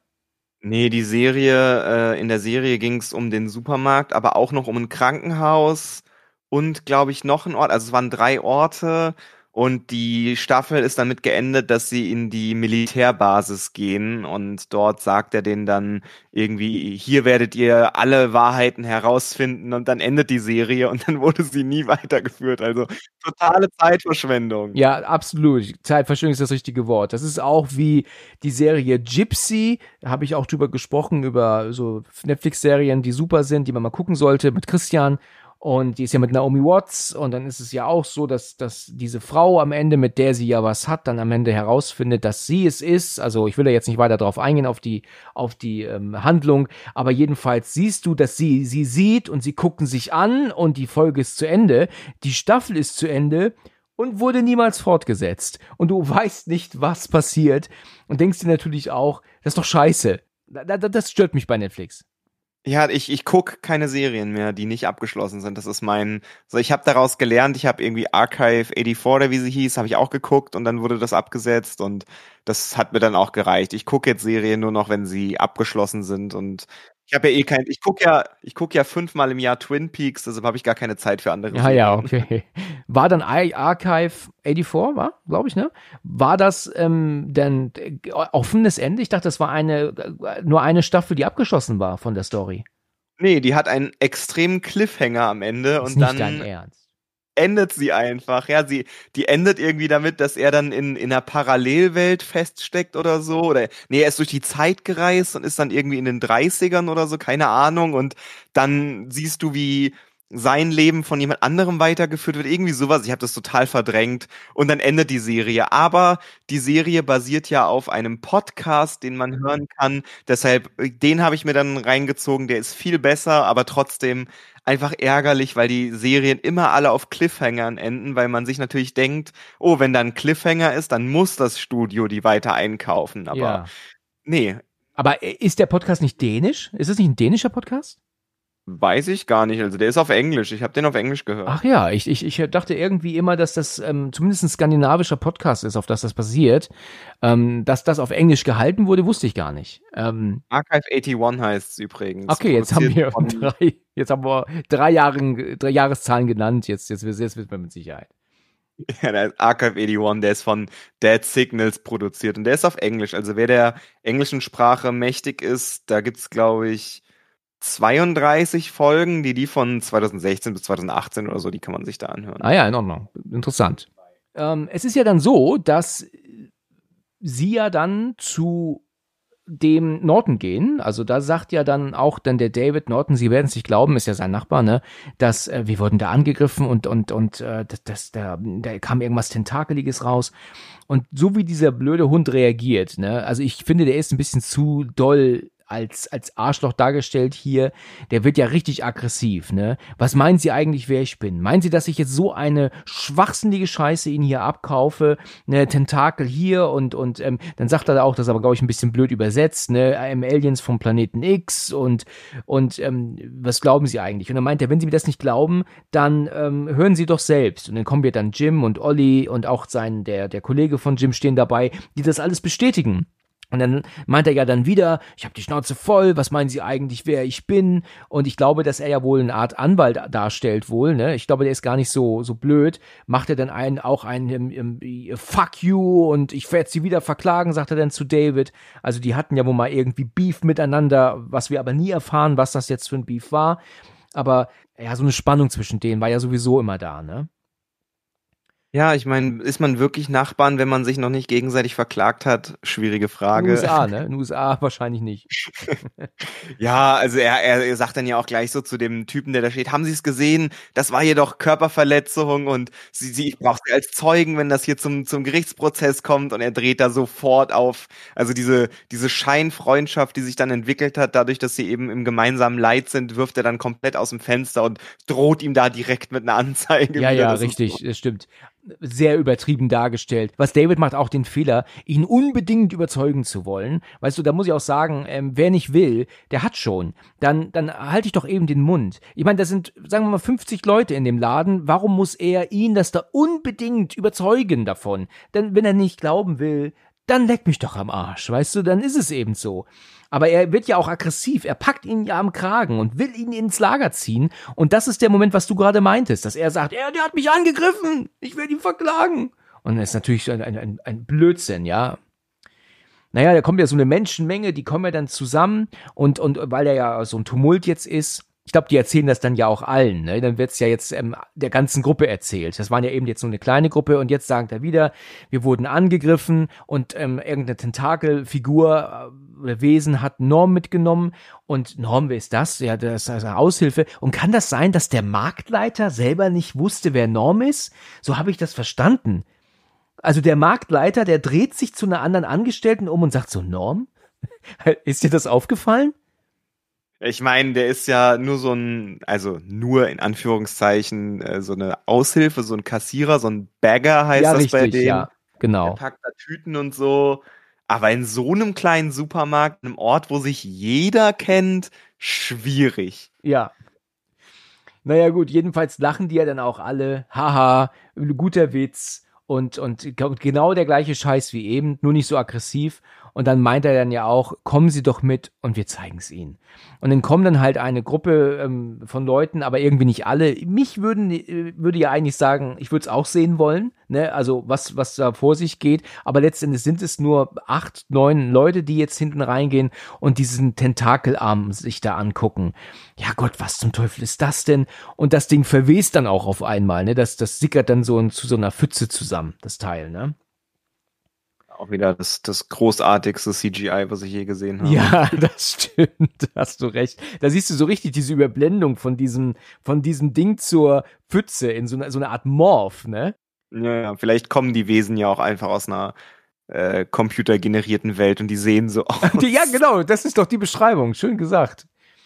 Ja, es ist ja dann so, dass ähm, dann sie wieder rausgehen und sagen, wir haben ein Problem, so um den Dreh. Und jetzt siehst du dann so eine Montage, wie sie anfangen, sich einzu bauen, ja, also wie sie praktisch ähm, Säcke von, ich glaube, das ist Hundefutter, ne? Hundefutter, Katzenstreu irgendwie so, das, das stürmen sie ja dann auf diese extrem großen Fensterfront ähm, oder vor der Fensterfront, weil ja alles ähm, aus Glas besteht. Das sagt Olli ja in einer Szene auch zuvor, dass ähm, was, wo waren diese Tentakel denn eigentlich dran? Und die ganze Seite ist aus Glas und und wenn das Ding rein will, dann will kommt's auch rein, ne? Also da ist das Glas kein Hindernis, ne? Ja, die hätten besser mal irgendwie einen Sichtschutz oder Regal oder so und sich versteckt. Also ist jetzt kein unbedingt großartiger Schutz. Also auch so Tierfutter. Wir haben ja schon vorher gesehen, wie dieses Tentakelwesen einfach so einen Sack Tierfutter zerreißt in der Luft. Weiß ich nicht. Vielleicht lockt der Geruch vom Tierfutter ja auch erst die Leute an. Und, ja. Ja, wäre auch möglich, genau. Dann haben wir einen Schnitt äh, zu äh, Miss Comedy. Die wird ja gespielt von der äh, Marisa oder ja, Marcia Gay Harden. Harden heißt sie, Marcia Gay Harden. Also so bewusst kenne ich die nur von äh, Mystic River noch, sonst kann ich die überhaupt nicht zuordnen. Ähm, und die geht einem ja tierisch auf den Sack, ne? Also diese Frau hasst man ja, ne, im Film. Also die hockt da alleine in ihrem im, im, auf dem Klo jetzt und erzählt ähm, und betet irgendwie hoch, irgendwelche Predigten, du hast uns ein Zeichen gegeben, du hast dies und jenes und wir haben dir nicht gehorcht und was sie da alles blabbert. Und das geht mir hier im Film tierisch auf den Sack. Das hätte man gerne kürzen können. Also die Szene hier im Bad von ihr hätte ich gar nicht gebraucht. Das hätte mir gereicht, ähm, dass die Szene da ansetzt, wenn die Amanda dazu kommt. Und dann gibt es ja immer wieder noch diese, diese ähm, Predigten, die sie da hält. Das, das, ging mir unfassbar auf den Sack. Und hat mich stark an Silent Hill erinnert, an, den, an die Verfilmung, weil der nervt mich ja auch mit ihren ständigen Hexe, Hexe, verbrennen sie! Und was da als kommt, ist dir bestimmt ein Begriff, was ich damit meine. Du als Silent Hill-Fan, ne? Ja, witzigerweise ist die Originalnovella von Stephen King eine der größten Einflüsse für das Original Silent Hill Spiel gewesen. Also hast du auch da wieder so einen Kreislauf, dass sich das irgendwie alles ineinander schließt. Tatsache, das ist mir neu, das wusste ich nicht. Ja, der, der Creature Designer äh, hat damals gesagt, dass er eben, als er nach Inspirationen gesucht hat, haben sie natürlich Jacob's Ladder als große Inspiration genommen und aber auch The Mist haben sie als eine der größten Inspirationen genommen für das Spiel damals. Ja, interessant. Ja, interessant ist ja auch die Tatsache, dass wir ja nur das deutsche Wort Nebel haben, aber im Englischen es ja zwei Worte für Nebel gibt, ne? Also Fog und Mist. Also ich habe es mal so verstanden, ob ich da hundertprozentig richtig bin, weiß ich nicht. Aber ein Fog ist halt der Nebel, den du so im Wald hast, ne? Der halt wirklich alles ähm, ähm, verdichtet und du nichts gucken kannst. Und ein Mist ist nur etwas, das sich unten sammelt. Also so ein Nebel, der halt unten auf dem Boden oder auf der Straße oder halt auf dem Wasser, ne? Wie wir vorhin drüber gesprochen haben, sich sammelt. Das ist ein Mist aber der, die die Sicht nimmt, sehr also richtig hoch ist, ist ein Fog. Ne? So habe ich das verstanden. Ich gehe mal davon aus, dass es so ist, aber ich würde es auch nicht hundertprozentig unterschreiben. Ja, bin ja froh, dass wir nur den Nebel haben. Also ja, genau. Wir müssen da nicht lange überlegen, wie nennen wir das jetzt? Und diskutieren. Als du zu mir gesagt hast, hey, möchtest du den Nebel gucken, dachte ich so, hm, Meinst du jetzt The Mist oder The Fog? Die heißen doch beide irgendwie was. Ja, stimmt, stimmt, ja, hast recht. Das war gut, ja. In Ordnung. Okay, also diese Diskussion letzten Endes hat dazu geführt, dass sie ja äh, jetzt ähm, die Scheiben verbarrikadieren, so gut wie möglich, mit halt äh, ähm, ähm, ja alles, was sie finden können und dann meistens aber natürlich Säcke, Tierfutter und Katzenstreu. Und während die dabei sind, fängt ja dann Miss Carmody an, ähm, wieder zu predigen. Ne? Und das kann man halt unmöglich jetzt hier im Außenkopf wiederholen. Eines ist es aber mit Sicherheit unfassbar nervig und nervtötend. Das hätte man gerne für meine Verhältnisse runterkürzen können. Das hätte mich im Kino auch gelangweilt. Ich habe ihn ja im Kino nicht gesehen damals. Also das war nervig. Und dann ging es denn, weißt du, ähm, und Gott hat gesprochen und wir haben gelästert und er hat, keine Ahnung, Buße. Wir müssen Buße tun und was da alles kommt. Also, und dass aber auch alle ihr zuhören. Weißt du, dass da 50 Leute stehen, die alle zuhören, was sie sagt. Weißt du, dass da, finde ich, ein bisschen sehr extrem dargestellt. Dass, also mich würde, wenn ich da im Supermarkt wäre, würde mich die Alte ankotzen, weißt du? Oder? Ja, das, also das, das Problem bei ihr ist, dass vor allem, das werde ich am Ende noch sagen, dass sie ja so ein Charakter ist, bei dem man gar nicht mehr, sie, sie streut so in diese Gruppe halt diesen Gedanken, was wenn doch, was ist, wenn da doch etwas, eine höhere Macht ist. Anfangs, also am ganz am Anfang des Films sagen alle halt, oh, das ist die komische Crack rauchende Verrückte aus dem Dorf. Ja. Dann fangen sie plötzlich an ihr zuzuhören und gegen Ende schwankt sich das ja nochmal das Bild von ihr und das ist halt so ein Prozess. Natürlich finde ich das auch viel zu lang und ich finde das auch komisch, dass sie das alles so auswendig kennt, weil das spricht einfach dafür, dass sie so ein bisschen besonders ist, aber äh, sie ist trotzdem ein, ein ultra zentraler Charakter, von dem ich am Ende mir sogar gar nicht mehr so sicher bin, ob sie nicht vielleicht doch recht hatte mit dem, was sie gesagt hat. Ja, ja. Ähm, das, das soll, glaube ich, auch ähm, der Zweck sein. Ne? Man soll irgendwann dann doch meinen, sie hat vielleicht gar nicht so Unrecht mit dem, was sie sagt. Ne? Aber letzten Endes hat sie halt, denke ich mal, nicht recht. Also ich glaube, es wurde jetzt nicht so dargestellt, aha, guck mal an, was sie sagte, stimmte die ganze Zeit. Ne? Ich werde dir ganz am Ende, wenn wir das Ende sprechen, eine Sache aufzeigen und dann wirst du dieses ganze Ende vielleicht doch nochmal anders sehen. Aha, gespannt. Da bin ich gespannt. Okay. Es geht ja dann so weit, dass die ähm, Amanda sich nicht mehr halten kann und haut ihr aufs Maul. Ne? Also sie knallt ihr, scheuert ihr richtig eine und ähm, meint ja dann auch, sie soll gefälligst den Mund halten und aufhören, hier die, den Leuten Angst zu machen. Ähm, Panik brauchen wir nicht. Und ja, und dann kommt ja auch Olli dann irgendwann dazwischen und äh, ähm, ich bin mir nicht ganz sicher, aber ich glaube, er sagt dann auch sowas wie, dass wir hier alle Angst haben, dass wir das halt nicht brauchen. Und sie droht ihr ja dann noch, sagt, du Miststück, wenn du mir noch einmal zu nahe kommst oder mich noch einmal schlägst, dann, dann sei ich Gnade dir Gott und was da alles sie dann sagt. Und dann verschwindet sie auch, ne? Ja, und dann haben wir dann in einer späteren Szene, reden sie ja dann darüber, ob sie ähm, eigentlich eine Waffe haben. Und dann erzählt er dann dieser eine Trucker, ähm, er hätte eine Waffe, aber die ist bei ihm hinten im Auto. Und ähm, ja, eine Waffe haben wir hier nicht. Aber dann hat tatsächlich Amanda eine Waffe dabei. Und ähm, die ist aber gar nicht geladen, aber Munition haben sie trotzdem. Hat sie die trotzdem mit? Kommt die Munition von ihr? Ich glaube ja, ne? Also ich glaube ja, dass da was drin ist. Ich denke, ja, weil sie, sie meint, ähm, dass ihr Mann möchte, dass sie diese Waffe mit hat, aber die ist halt nicht mal geladen, aber trotzdem haben sie später Munition. Also ich gehe davon aus, dass die die selber wohl dann noch mitgehabt haben muss. Ich glaube, hier äußert er ja dann auch seine Sorge, dass irgendwann es soweit also irgendwann passieren kann, dass die Leute der Miss Carmody anfangen zu glauben. Ne? Also irgendwann wird das hier vielleicht so eine so eine ja eine Grüppchenbildung geben. Ne? Ja, deshalb ist es dann auch vielleicht gar nicht so verkehrt, dass die da die Waffe haben und äh, ist auf jeden Fall ein, ein Machtwerkzeug, auch wenn sie ungeladen ist und nicht benutzt. Es muss ja keiner wissen, dass sie ungeladen ist. Das stimmt, das stimmt. Ja, die meinen ja dann auch so, okay, eine Waffe hätten wir schon mal, aber wer kann denn jetzt schießen? Irgendwie lustig, ne? Als, als wäre in den USA. Ich meine, wir sind in den USA. Ist schon irgendwie ein bisschen unglaubwürdig, dass keiner weiß, wie man schießt. Aber okay, vielleicht sehen wir das auch ein bisschen falsch. Jedenfalls ist der Einzige, der sagt, ich kann es, dann Olli. Und schon wie gesagt vorhin, ich glaube den das halt gar nicht. Ne? Ich, ich nehme den das überhaupt nicht ab. Ähm, da habe ich echt Probleme mit dieser Figur. Also auch mit dem Typen. Ne? Der ist da irgendwie fehlbesetzt, finde ich. Oder wie siehst du das? Na, also es wird ja, er sagt ja, dass er irgendwie so ein lokaler äh, bei so einem Shooting Championship gewonnen hat. Und wenn ich an so ein Dorf zurückdenke, da gab es dann auch die Leute, die irgendwie Rewe Marktleiter sind und abends im Schützenhaus noch irgendwie beim Schützenverein einen Pokal schießen oder so.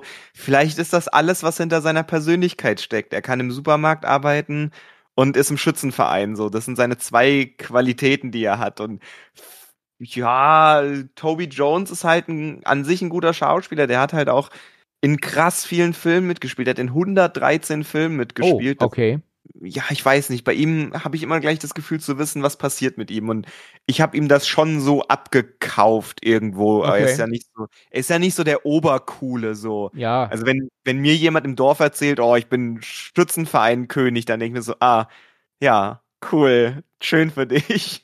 Okay, ja, gut, in Ordnung.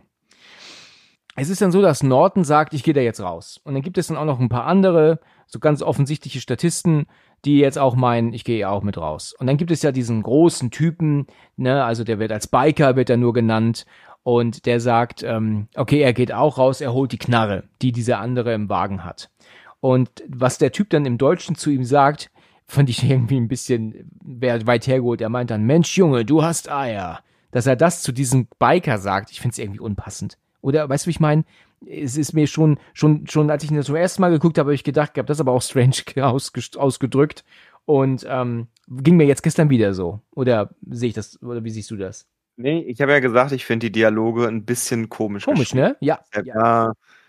Es ist alles ein bisschen so, ach, ich weiß nicht, so reden Menschen nicht. Vielleicht dachten Leute, dass man in 2007 so reden muss, aber so reden die eigentlich nicht. Was ich aber witzig finde, weil diese ganzen Statisten, also auch der Biker und so, die haben ja alle ähm, auch in den anderen Filmen von äh, Frank Darabont mitgespielt. Also die haben alle in Stimmt, ja. Redemption und Green Mile mitgespielt. Fand ich in der Hinsicht ganz witzig, dass die sich alle da von da kennen. Aber genau. ja, die Gespräche sind in dem Film wirklich der, der, neben dem CGI einer der Schwachpunkte, dass man das denen eigentlich nicht so ganz abkauft. Genau. Ja, und dann ähm, ist es dann so, dass David dann aber zu, zu Norton sagt, gehen Sie nicht raus, bleiben Sie hier. Und sagt er, David, da draußen ist nichts. Und das meint er mit so einer Überzeugung, wo ich mir denke, das kannst du gar nicht wissen. Ne? Aber gut, wenn er es nicht glauben will, dann will er es eben nicht glauben. Und dieser Biker, ja, dem binden sie aber ein Seil um. Also das ist 100 Meter lang wohl, damit sie gucken, wie weit er kommt. Norton weigert sich aber, der sagt, nee, das sehe ich nicht ein.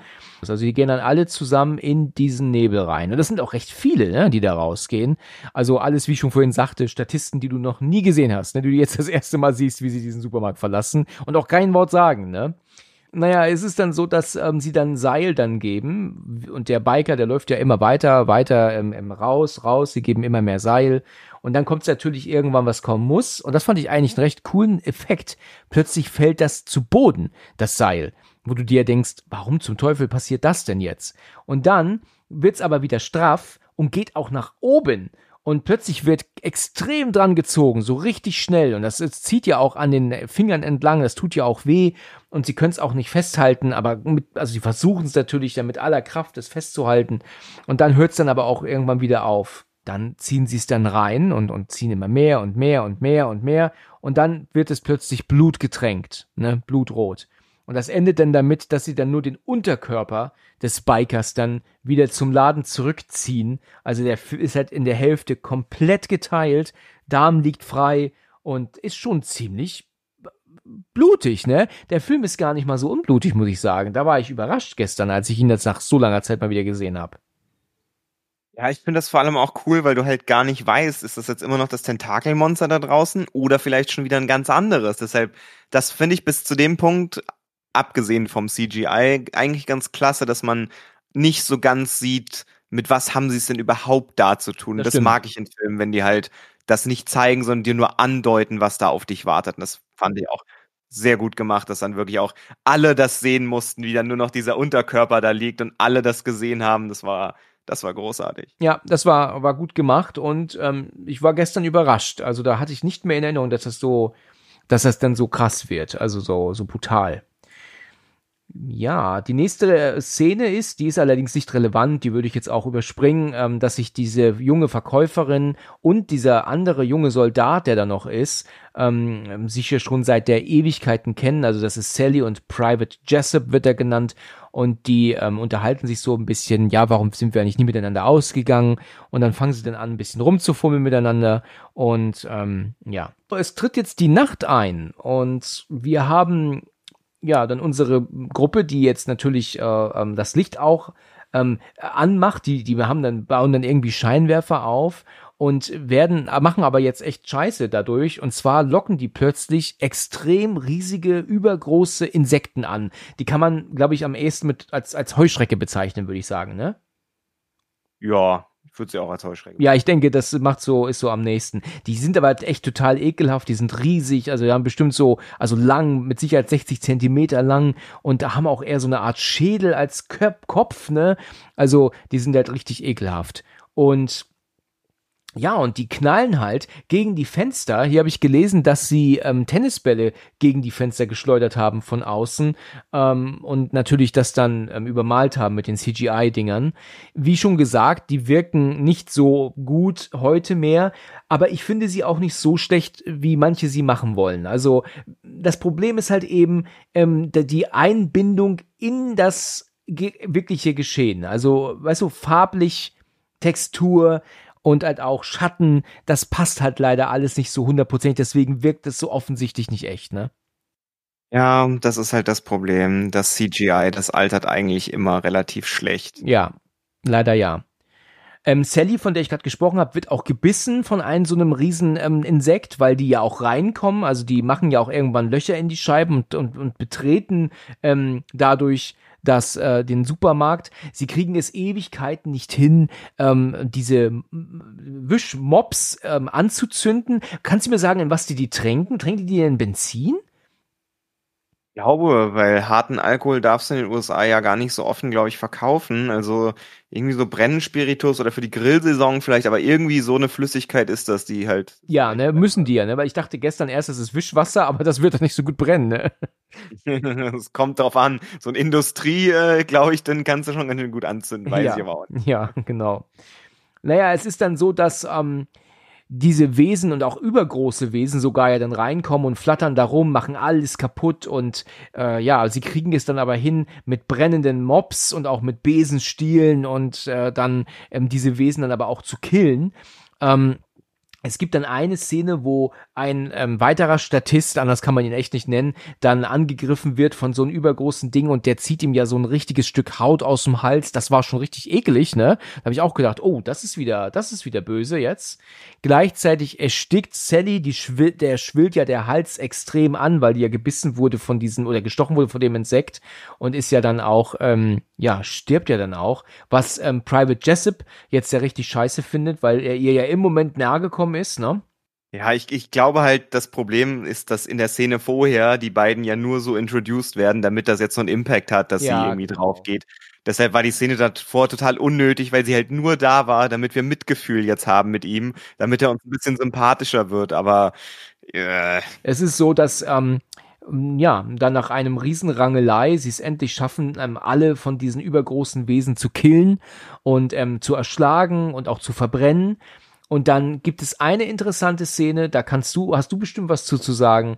Da kommt ja jetzt ein Moment, wo ja dann die Miss Carmody dann ja auch von diesem Insekt, ähm, ja, nicht angegriffen wird, sondern das setzt sich ab, äh, klettert ihren Körper hoch. Und sie ist ja ganz erschrocken und, und, und holt ja gar keine Luft und dieses Insekt krabbelt an ihr hoch und lässt aber dann von ihr ab. Also es, es setzt da hoch und fliegt weg es tut ihr nichts, ja. Der, dem Mädel eben, die wurde gestochen, Miss Carmody nicht. Und alle anderen werden angegriffen. Hast du da eine Theorie zu? Das ist natürlich jetzt die Frage, für was du dich entscheidest. Entscheidest du dich für den Weg, dass sie von Gott erwählt wurde und dass sie recht hat mit allem? Oder ist es einfach so, weil es ja auch in echt so ist, wenn du eine Wespe nicht unbedingt aggressiv machst, dann Stimmt. greift sie dich auch nicht an. So vielleicht Ja, okay. kann dieses Tier ja nur Bewegung wahrnehmen. Man weiß es nicht. Und es ist halt jetzt eine Entscheidung, die du als zuschauende Person halt treffen kannst. Glaube ich das jetzt so Ja. oder glaube ich das so? Und beides ist eine gute Antwort, finde ich. Ja. Ähm, wenn sie jetzt wirklich von Gott geschickt wurde, dann würden doch aber diese Wesen, die ja definitiv nicht von Gott geschickt wurden, oder soll das darstellen, die wurden da von Gott geschickt? Weil dann würden die ja sagen, weil ich meine, die Wesen würden sagen, was interessiert mich Gott? Würden die doch sagen, oder? Weiß ich nicht. Es kommt auf den Gott an und wie er das steuert, ne? ja, genau. Gut gesagt. naja, okay. Das letzte Wesen wird auch niedergeschossen und die Sache ist und die Sache ist erledigt. Also ein riesen ähm, Tobabo, es ist halt immer noch, ähm, es brennt überall, das, das löschen sie aber und ja, es ist also wirklich ein, ein Desaster gewesen da draußen. Ja, aber jetzt geht die Szene allmählich ein bisschen auf das Ende zu, es wird ruhiger.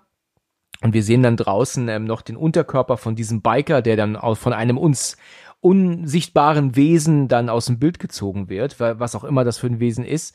Ach übrigens, bei der Szene gerade eben, wo sie jetzt angegriffen wurden, war noch geplant, dass ein Tausendfüßler, ein übergroßer, auch ins, in den Laden kommt. Also der durch, dann, durch ein Loch dann reinkrabbelt und da auch unterwegs ist. Allerdings ähm, haben sie sich dagegen entschieden, das zu drehen, weil es halt einfach timingtechnisch nicht mehr reingepasst hat. Und deswegen haben sie ähm, die Szene dann gestrichen. Ja, wäre wahrscheinlich auch teuer geworden, das für CGI noch zu animieren. Ja, genau. Gut, ähm, was wir auch natürlich ähm, vergessen haben zu erwähnen, ist, dass eine Person in Flammen stand, wo ich nicht weiß, wer das eigentlich war. Ich dachte kurzzeitig, das ist der, der mit Sally jetzt gerade eben kurz ähm, ein bisschen rumgemacht hat, aber der war es gar nicht, war irgendein anderer. Der ist ja, wie gesagt, in Flammen gewesen, den haben sie gelöscht und der hat logischerweise unfassbare, unfassbare Schmerzen. Der sagt ja auch, erschießt mich, erschießt mich sogar oder gibt mir die Waffe und ich erschieß mich selber. Und dann meinen sie noch zu ihm, nein, noch nicht, wir warten noch ein bisschen. Wo ich mir auch denke, du bist ja nett, ähm, das kann doch er entscheiden, ne, ob er noch warten möchte oder nicht. Ne?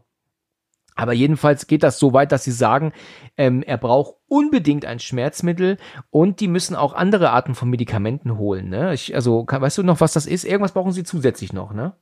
Für die alte Frau, die brauchte irgendwelche Medikamente. Ah, ich weiß okay. nicht mehr genau, welches es war, aber irgendeins, damit sie die halt nicht drauf geht. Ja, okay. Und dann entscheiden sie sich oder denken dann drüber nach, wir könnten doch vielleicht in die Apotheke nebenan gehen, weil da ähm, sind die Medikamente, die holen sie, kommen direkt wieder zurück und sie beeilen sich ja auch. Ähm, das wäre eine Möglichkeit.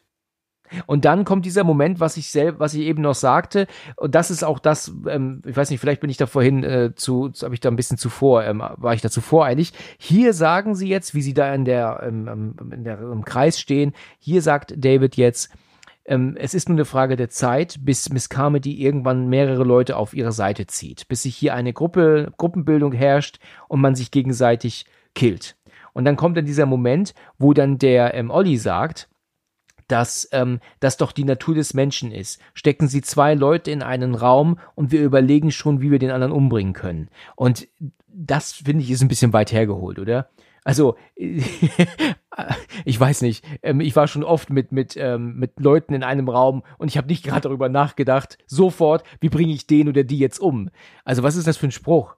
Und dann dieses direkt nach dem Satz aus dem Bild laufen. Das war so völlig offensichtlich, so so filmisch dargestellt, weißt du, sag diesen coolen Satz und geh dann weg. Weißt du, so, äh, weiß nicht, ob du nachvollziehen kannst, was ich damit meine. Jetzt bin ich wahrscheinlich wieder ewig kritisch, aber das war so richtig unglaubwürdig, blöder Satz und dann dieses Weggehen nach einem coolen Satz. Ich fand's halt einfach voll doof. Also die Szene ging mir, ging gar nicht an mich.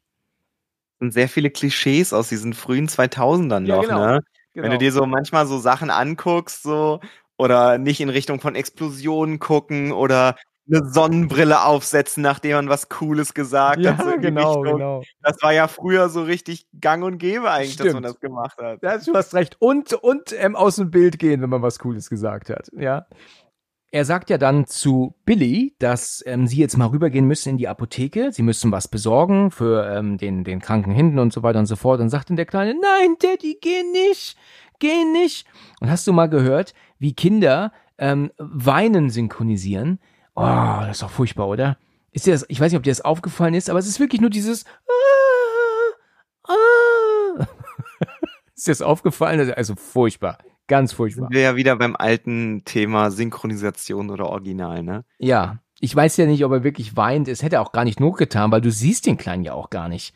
Ja, also dann, weil du siehst ihn ja von hinten, den hätte man ja gar keinen Weinen rein synchronisieren müssen. Es hätte ja wirklich gereicht, wenn er sagt, nein, Daddy, geh nicht, und dann wird er umarmt und gut ist.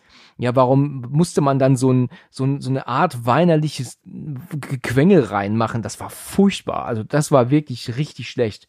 Ja, also da habe ich gestern gemeint, oh je, oh je, oh je, oh je. Aber, ja, naja, okay, jetzt bin ich wieder kritisch, ne? Ich, ich, ich, ich höre es und sehe es schon kommen. Die Hater, die kommen schon. Ja, genau. Okay, ja, jedenfalls, ähm, sie sagen jetzt, sie gehen zur Apotheke und er meinte dann auch, ähm, ähm, Billy, ich komme wieder und mach dir keine Gedanken und ich, ich, ich werde vorsichtig sein. Ja, und dann, bevor sie rausgehen, beginnt aber wieder Gepredige von der Miss Carmody. Und ich sagte ehrlich, es kotzte mich an. Weißt du, es geht dann so weit, dass dann die alte Frau, ihr dann, Irene heißt sie, dann ja eine Dose Erbsen an den Kopf haut. Ne? Also wirft sie ihr ja dann zu, ne? Und dann meint sie dann ja auch hier ihre, ähm, ähm ihre, ihre scheiß Gequatsche und Geschwätz, ähm, sie machen den Leuten Angst und so, ne? Also, ja, aber stimmt ja auch, ne? Irgendwann reicht's ja auch mit dem ganzen, ähm, Gelaber, also ich konnte es halt auch nicht mehr hören, weißt du? Und das, wir sind ja immer noch nicht fertig, das geht ja noch weiter, ne? Das mit der Erbsendose war schon ziemlich cool. Das war lustig, ja. Okay, ähm, der junge, ähm, also der Private Jessup, ja, also der mit jetzt gerade ja mit der Sally so ein bisschen rumgemacht hat, ähm, geht mit und ich bin mir nicht sicher, ob die anderen beiden auch mitgehen, weil er ist ja nicht alleine. Es sind ja immer noch zwei weitere Soldaten da. Und ähm, die laufen jetzt los, also verlassen den Laden und rennen dann ja ganz schnell Richtung äh, Apotheke. Die finden sie auch. Dummerweise ist aber die Tür offen. Ja, scheiße, sie hatten die Tür nicht zu, also weiß man jetzt natürlich nicht, was da drin ist, ja. Und als sie sich hier dann da drin umgucken, ist ja erstmal alles okay. Sie finden diesen Medikamentenschrank, finden auch die Medikamente und eigentlich ist alles in Ordnung. Bis ja dann Jim, der ja auch mit ist, plötzlich ähm, ja an so einer ja, wo, wo, wo er sieht es nicht. Er läuft rückwärts auf etwas zu und da erkennen wir aber schon, ähm, dass da irgendwas nicht stimmt. Und dann guckt er nach oben und dann sehen wir auf einmal, dass oben ganz viele Menschen so richtig eingesponnen sind in Netzen, ne? wie in so ganz, ganz extrem dichten Spinnnetzen. Hängen halt Menschen und dann gucken halt Hände raus, Gesichter und, und so. Also ganz krass, ne? Also das, das hat mich überrascht. Das hatte ich gar nicht mehr in Erinnerung. Ja, hat mich ein bisschen an Alien erinnert, wenn die dann so in die Wände mit eingearbeitet werden und ich hasse ja Spinnen. Ich hasse, hasse, hasse, hasse Spinnen. Also da haben wir was ganz, gemeinsam. ganz schlimme Szene. Das geht mir genauso. Ich kann auch keine Spinnen leiden. Ich bin kein Freund von den Viechern. Und natürlich schreit Jim ja dann auf, ganz doll. Und, und ich fand das auch eigentlich ganz gut dargestellt, weil äh, von, klar, wenn du sowas siehst, dass du da sagst, oh mein Gott, oh mein Gott, oh nein, oh nein, kann ich schon nachvollziehen. Ähm, ja, dummerweise wird er ja dann aber von einem, das ist halt auch mit, auch ein Soldat, der wird er dann ja plötzlich dann angegriffen, der ja auch eingespannt äh, ist. Sagt man eingespannt in dem Fall? Oder eingewoben? Wie sagt man das eigentlich? Eingespannt ist doch eigentlich was anderes. Eingesponnen? Eingesponnen? Na, deutsche Sprache wieder, ne? ja. Na gut, er ist ja auf jeden Fall dieser eine. Das ist, glaube ich, der, der am Anfang gesagt hat, euer Urlaub ist vorbei ähm, weil er nämlich sagt, der MP, das sagt nämlich später der, ähm, ähm, der, der David. Und während ähm, der da hängt, sagt er auf einmal, äh, es ist alles unsere Schuld, es ist unsere Schuld. Und das fand ich richtig krass. Und der verreckt ja regelrecht vor unseren Augen. Ne? Also das ist ja echt krass, weil der hat ja den ganzen Kopf voller Blasen über und über. Der richtige Brandwunden sieht's aus, Blasen im Gesicht auch. Und er vegetiert dahin und dann platzen Bläschen in seinem Gesicht auch auf. Und dann kommen ja dann diese Krabbelfiecher raus. In dem Moment wird Jim ja dann auch ähm, von so einem Riesenviecher dann überrascht direkt neben ihm und ähm, das kann allerdings dann der ähm, Olli dann äh, abknallen und fliegt dann zur Seite. Und diese ganzen spinnähnlichen Viecher kommen jetzt alle zum Vorschein und schießen irgendwie so ähm, ähm, ja glühend heiße ähm, ähm, Spinnweben nach denen, ne? die sie also auch schwer verletzen dann sofort. Ne? Auch ein bisschen wieder wie, wie bei Alien, ne? Das Blut der Aliens ist ja auch so giftig und Richtig, verätzt ja. alles. Und da hast du jetzt auch. Aber ich fand diese Szene mit diesem Körper, der dann so aufplatzt und diese ganzen Spinnen rauskrabbeln, die fand ich richtig gut. Also war richtig, egal ob das CGI jetzt nicht mehr das Beste ist, aber die Szene fand ich so widerlich, also echt ekelhaft. Das war, das stimmt. Und es ist auch so hart, das hat mich gestern wirklich kurz geschockt, ne? Wie er dann dieser MP ja dann auch immer da so steht und vor sich her vegetiert und wackelt da, während die Spinnen aus seinem Körper kriechen, fällt er ja dann um und dann landet er ja auf dem Bauch und dann explodiert sein ganzer Rücken ja regelrecht äh, aufgrund der, der, der Wucht auf und da kommen ja tausende Spinnen aus seinem Körper raus plötzlich, ne? Hast, weißt du bestimmt, was ich meine Ja. mega gemacht. Das fand ich super gemacht. Auch die Puppe, die du danach siehst, ja, alter Schwede, das war schon heftig. Es werden dann noch so ein paar andere Statisten, die so völlig offensichtlich nur mitgekommen sind, um jetzt gekillt zu werden, ne? Das also war, war voll klar, ne? Die werden ja dann alle dann auch attackiert und dann gibt's ja den einen, der wird am Bein getroffen und äh, ja, der, der ähm, wird dann halt auch zurückgelassen dann gibt's diese Szene dann auch, wo sich dann eine, so ein Wesen dann vor ihn abseilt und die alte Frau, die Irene, die ähm, nutzt ja dann so eine Spraydose, um das Ding ja dann anzufackeln, die ist mir da ein bisschen zu cool in der Szene. Weißt du, die hat so einen coolen Blick, so wie, so, jetzt komm mal her, du, ne? Fand ich ein bisschen unpassend in dem Moment. Also, ähm, da, weißt du, weißt du, ich, ich mag das generell nicht, wenn dann Leute in so ernsten Szenen einen auf cool machen. Ne? Wo man halt eigentlich alles andere als cool sein müsste. Da gefällt mir Jim als Mann hier viel besser. Ja, wahrscheinlich mussten sie irgendwie so eine Szene, die so ein bisschen cool wirkt, einbauen, damit das, äh, wenn das zu hart und ernst gewesen wäre, hätte das vielleicht noch die, die Altersspanne hochgezogen oder so. Und da haben sie dann vielleicht gesagt, okay, wir zeigen jetzt, wie hier so eine Leiche aufplatzt und da so Millionen Spinnen rauskommen. Dafür müssen wir sie dann aber auch cool verbrennen lassen oder so. Vielleicht war das so ein Kompromiss, den sie irgendwie ja, machen okay. mussten. Ja, ja, wär- wäre gut möglich, ja. Ja, es ist ja dann so, dass sie den letzten, den sie ja eigentlich mitgezogen haben, äh, ähm, dass sie den halt äh, zurücklassen mussten, der übrigens aussieht wie Michael J. Fox, wenn er da so liegt. Also da habe ich auch gedacht, ach du Scheiße, ist ja wie ein junger Michael J. Fox, könnte direkt aus Zurück in Zukunft sein. Und ja, la, la, lass ihn liegen, er ist tot, er ist tot, weil er ja, der wurde ja nur am Bein getroffen von dieser Spinnwebe, aber trotzdem ist er jetzt tot. Und sie verlassen halt die Apotheke. Und wir sehen halt nur noch, wie diese Hunderttausenden von kleinen Spinnen sich diesen Typen jetzt greifen. Und ähm, ja, das ist äh, schon bitter. Ne? Das ist schon echt krass. Hat man sein Leben gelebt, um dann von Tausenden von kleinen Spinnen gefressen zu werden am Ende. Nein, danke. Ja, genau. Nein, danke.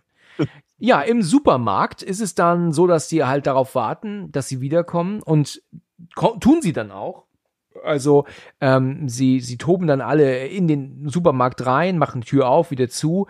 Ja, wo sind die anderen? Die haben es nicht geschafft, sie sind tot.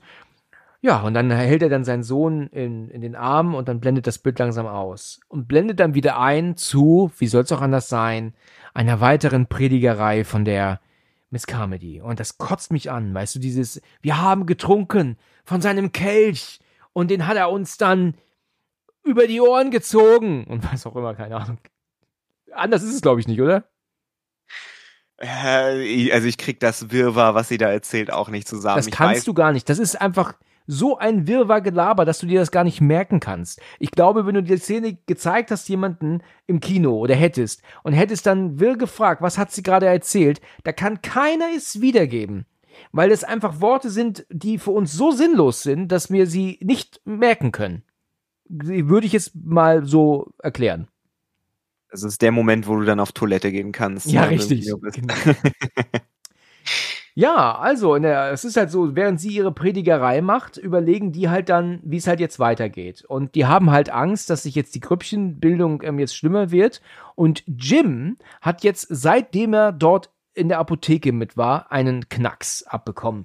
Das sagt ja Olli auch. Ne? Er meint, ähm, seit, äh, seit der Apotheke ähm, ist er nicht mehr ganz dicht. Also er fängt jetzt an, irgendwie sowas von, klar, er ist ja völlig verängstigt. Er hat halt, er ist halt wahnsinnig jetzt wahrscheinlich geworden vor Angst und tritt ihr jetzt irgendwie bei, weil das halt irgendwie für ihn wohl der Trost ist in der Situation jetzt, ne? Irgendwie so ein Gelaber von der Alten jetzt, ne? Ist aber auch äh, verständlich, ne? Dass man nach so einer Situation irgendwie so ein bisschen zusammenbricht. Ja, ja, genau. Dass du mental total zusammenbrichst. Und wenn du dann ähm, hoffst du natürlich auf Überleben und dann kann man das auch glauben, dass man vielleicht sagt, okay, ich, ich wende mich jetzt Gott zu und dann kommt dieses, ich werde Buße tun, Buße tun und vielleicht ist das für ihn jetzt der Punkt, ähm, der, der Punkt der Rettung, anstatt jetzt hier weiter mit Besenstielen um sich zu hauen, weißt du? Ja, wahrscheinlich. Dann sagt ja dann David zu Olli, erinnerst du dich daran, was der MP gesagt hat in der Apotheke? Ja, nee, was hat er gesagt? Er hat gesagt, ähm, es ist unsere Schuld. Und dann äh, meint auch dann äh, die, der, der meint auch, ähm, ich glaube, die alte Frau oder sowas, die sagt dann auch, ja genau, ich erinnere mich. Ähm, er hat gesagt, es ist unsere Schuld und ähm, wir konnten es nicht aufhalten oder irgendwie so. Ich glaube, da war noch ein zweiter Satz. Und dann denken die sich ja auch, dann müssen wir mal mit denen reden. Und dann gehen sie ja dann zu, ähm, ja, zu dem ähm, jungen Mann, Private Jessup, und sagen hier, ähm, was hat der MP da gemeint in der Apotheke? Ja, keine Ahnung, ich weiß von nix. Ja, wo sind denn deine Kollegen? Ja, keine Ahnung, hab sie nicht gesehen. Und die suchen sie, sind nicht im Supermarkt, vielleicht sind sie hinten im, im Lager. Und im Lager finden sie die tatsächlich und die haben sich dann aufgehängt. Da hängen dann die beiden ähm, an einem Balken baumelnd, ja. Und dann meint dann Jessup, oh Gott, das, das konnte ich, hätte ich nie gedacht, dass sie es tun. Sie haben gesagt, sie würden es tun, nachdem ich ihm erzählt habe, was der MP gesagt hat. Aber ich hätte nie gedacht, dass sie es wirklich durchziehen. Und dann meinen sie denn, was hat er gesagt? Worum geht's? Und dann ist auf einmal Jim da, packt ihn, zieht ihn in den Laden und sagt, er ist schuld, er hat das hier zu verantworten. Das ist ja dann der, da kommt ja dann der große Reveal, also in Anführungszeichen Reveal, das ist im Buch auch ein bisschen ähm, offener gehalten, wo das denn alles herkommt, aber sie zwingen ihn ja, ihnen quasi dazu zu erzählen, weil einer hat dann auch erzählt, ja, da gab es doch schon diese Geheimoperation in der Militärbasis auf dem Berg und es hat bestimmt damit was zu tun. Und er sagt, ja, aber ich hatte damit nichts zu tun, ich war da nur stationiert. Ähm, ich weiß gar nicht, was da wirklich los ist. Und dann beschuldigen sie ihn halt und dann erzählt er dann, dass sie ein Fenster dort irgendwie geöffnet haben in andere Dimensionen, woraufhin, ich glaube, Miss Carmody ist es auch, die dann sagt, ja, ihr habt kein Fenster gemacht, ihr habt eine Tür genau. aufgemacht. Genau. Und das wohl aus dieser anderen Dimension, aus diesem anderen, aus dieser anderen Welt, dieser Nebel und diese Monster dann eben kam und das, das alles unter dem Projekt Arrowhead oder sowas lief das, glaube ich, dass das Militär da irgendwie verpfuscht hat, dass die schuld daran sind, dass jetzt quasi die alle gefressen und getötet werden. Und dann genau. war die Schuld für die Soldaten wohl ein bisschen zu viel. Ja, richtig, genau. Und, und, und der hier allerdings, ich meine, er ist ja nur ein Soldat, ja, ähm, aber er hat ja jetzt nichts ähm, äh, damit zu tun. Er ist ja in der Kette viel kleiner. Er ist ein kleiner Wurm und nicht jetzt einer, der das wirklich gemacht hat. Ne? Und das erzählt er auch, genauso wie du es gerade erzählt hast. Und dann kommt ja der Miss Carmody wieder dazu und er muss sich dann ihr, äh, erzählt ihr und dann meint sie, er ist das gewesen und er muss dafür bezahlen. Und ähm, wir, keine Ahnung, wir müssen ihn opfern, opfert ihm der Bestie, ne, oder, ne, oder wir opfern ihn der Bestie, irgendwie sowas, ne. Und dann will er ja aufstehen und fliehen. Und dann gibt es ja diesen, den ich eigentlich immer nur so als Art Metzger oder Fleischer so angesehen habe, den Typen, der ja tatsächlich ihm äh, Messer reinrammt in den Bauch, ja, und sogar dreimal. Ne? Also das war schon, da denke ich mir auch, was geht denn mit dir ab? Du, du, ähm, jetzt äh, tötest du hier jemanden und, und das gefällt mir in dem Film nicht so ganz. Weißt du, ich glaube nicht, dass nach einer Nacht, also nach einem Tag, du jetzt so eine Gruppe hast, die auf einmal sich dieser wahnsinnigen Alten anschließen und sie jetzt sagen, wir schmeißen den Typen jetzt raus, selbst wenn er irgendwie Schuld hat an der Sache, würde das das Problem ja nicht ändern. Also nur weil du ihn jetzt rausschmeißt und jetzt ähm, ihn umbringst, ähm, was ist denn das für eine Art und Weise? Also was, was, was meinen die denn jetzt alle, was dadurch passiert? Also er ist schon sehr weit hergeholt, schon ein bisschen blöde, ne? Blödes Denken. Kleinkariertes Denken, ne? Ja, ist halt das Problem. Für die Leute ist das ja jetzt so, sie denken wahrscheinlich, dass ihre Familien ausgelöscht worden sind und wenn Menschen halt Angst haben, dann verbindet sie immer so ein gemeinsames Feindbild. Und wenn sie sagen, das Militär, mh, hm, ja, aber am Militär und den Wissenschaftlern können wir uns nicht rächen, aber hier haben wir einen Typen. Ja. Und das ist jetzt ja. unser Sündenbock. Und der wurde ja dann die Tage, die sie jetzt schon da sind, die ganze Zeit beschallt mit diesem ganzen Gottesgerede und Wahrscheinlich war das dann einfach so ein Ventil für das so, meine Familie ist jetzt wahrscheinlich tot, mein Leben ist kaputt, die Welt geht unter und er ist der Einzige, der sich da jetzt nicht aus der, aus der Affäre ziehen konnte, alle anderen haben sich umgebracht, den müssen wir jetzt bestrafen und das ist wahrscheinlich eine Sicherung durchgedreht. Ich meine, es ist ja auch nur der eine, die sind zwar alle cool damit, dass das passiert, aber es ist ja nur der eine, der dann wirklich zu der Tat greift. Und ich wette, in so einer Gruppe von 50 Leuten ist die Wahrscheinlichkeit vielleicht doch ganz hoch, dass irgendwer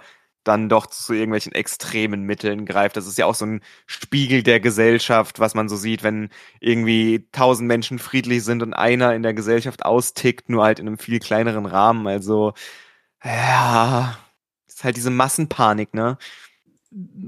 Also ich kann mir jetzt einfach nicht vorstellen, dass man sich jetzt da hinstellt, weißt du, als völlig ähm, gebildete, normale Menschen und jetzt in dieser Situation, die keiner verstehen kann und jetzt dann ähm, 30 Leute sagen oder 25, also die Hälfte von denen, die da sind, ja, wir schmeißen ihn raus und den opfern wir jetzt, weißt du, von heute auf morgen. Ne? Also das, äh, ist ja ein bisschen weit hergeholt, denke ich dann. Aber gut, es sind ja auch nicht alle, weil ähm, David und alle anderen wollen die ja davon abhalten, kriegen ja aber aufs Maul. Ne? Und ja, und sie schmeißen Jessup raus. Der ist vor der Tür, der ist ja auch verletzt, der hat ja dreimal ein, Mess ein Messer in den, in den Bauch bekommen und steht halt jetzt dort. Und wir sehen, wie dieses Wesen aus dem Nebel jetzt ja auch dann ähm, sich ja allmählich ankommt und ehe wir uns versehen, ist er auch auf einmal schon weg. Dann wird er weggezogen ähm, von, ja, von diesem, wie kann man das eigentlich erklären? Wie so eine Art Skorpion, ne? Nur mit, mit mehr Beinen und, und längeren Beinen irgendwie, ne? Wie so eine Gottesanbeterin oder sowas in die Richtung. Halt, ja, ne? genau. Nur in riesengroß, ja. ja, und was mir auch nicht gefallen hat, dass ich, ich, ich es gibt halt so Dinge, die finde ich halt heute nicht mehr so gut, weil dann gucken sie alle, wie er jetzt ähm, geopfert wurde und alle Statisten, die lächeln jetzt, weißt du, sind alle so lächelnd und dann drehen sie alle den Kopf so Richtung äh, Miss Carme, die sagt, die Bestie wird uns für heute in Ruhe lassen. Und morgen, ja, morgen ist ein anderer Tag. Weißt du, alle haben, hören dann jetzt so darauf, mit einem Lächeln im Gesicht. Das ist mir alles zu extrem dargestellt. Also, das nehme ich nicht mehr so richtig ab. Weißt du, jetzt haben sie diesen Mann umgebracht und lächeln jetzt alle. Weißt du, also, und, und hängen aber noch immer an ihren Lippen. Finde ich ein bisschen, ja. finde ich, find ich ein bisschen hart dargestellt. Ich meine, sie hat ja aber recht, ne? Sie hat recht. Ja. Sie, sie wurde in Ruhe gelassen, das stimmt. da hast du recht, ja.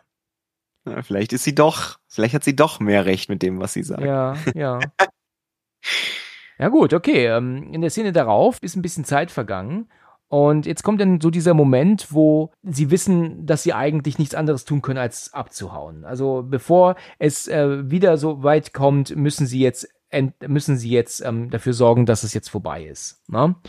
Und man kann jetzt hier nicht Ewigkeiten stehen und darauf warten, was passiert. Sie müssen etwas tun.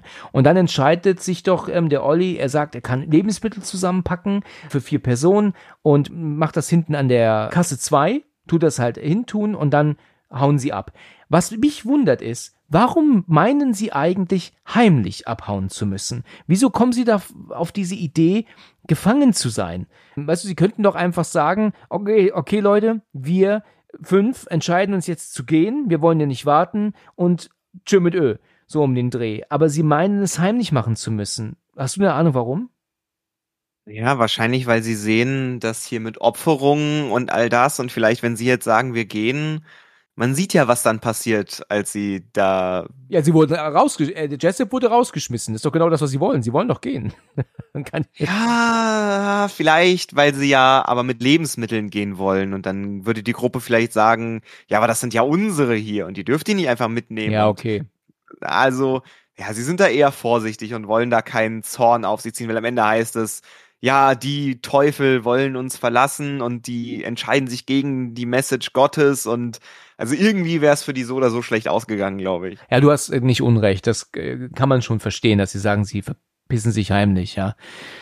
Sie ähm, laufen dann ja ganz vorsichtig durch den Supermarkt und ähm, er geht ja dann auch zu Kasse 2, um die Tüten zu greifen und die sind aber weg. Und dann guckt er nach vorne und dann hockt Miss Carmody dann dort, hat die Tüten bei sich stehen und, und hockt dann dort mit einem Messer, glaube ich auch, ne? Und meint dann, stehlen wir jetzt etwa Lebensmittel? Und während sie da so sitzt und dann was erzählt von, dass hier ähm, ähm, nicht gegangen wird, ähm, kommen ja dann so die Menschen von allen Seiten. Dann stellen sich dann Männer dann nach links von denen, rechts von denen. Jim, der Wichser, muss ich ganz ehrlich sagen, kann man anders nicht bezeichnen. Der ist ja jetzt auch nicht mehr ganz klar, stellt sich ihnen auch in den Weg.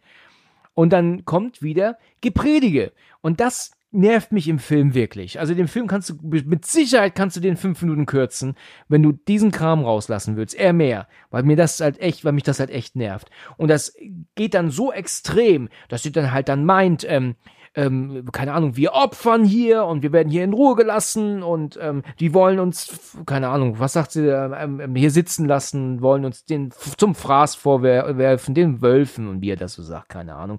Und dann kommt ja auch Jim und auch dieser Metzger, sag ich jetzt einfach mal, mit dem Messer wieder näher und dann gibt's einen Tumult.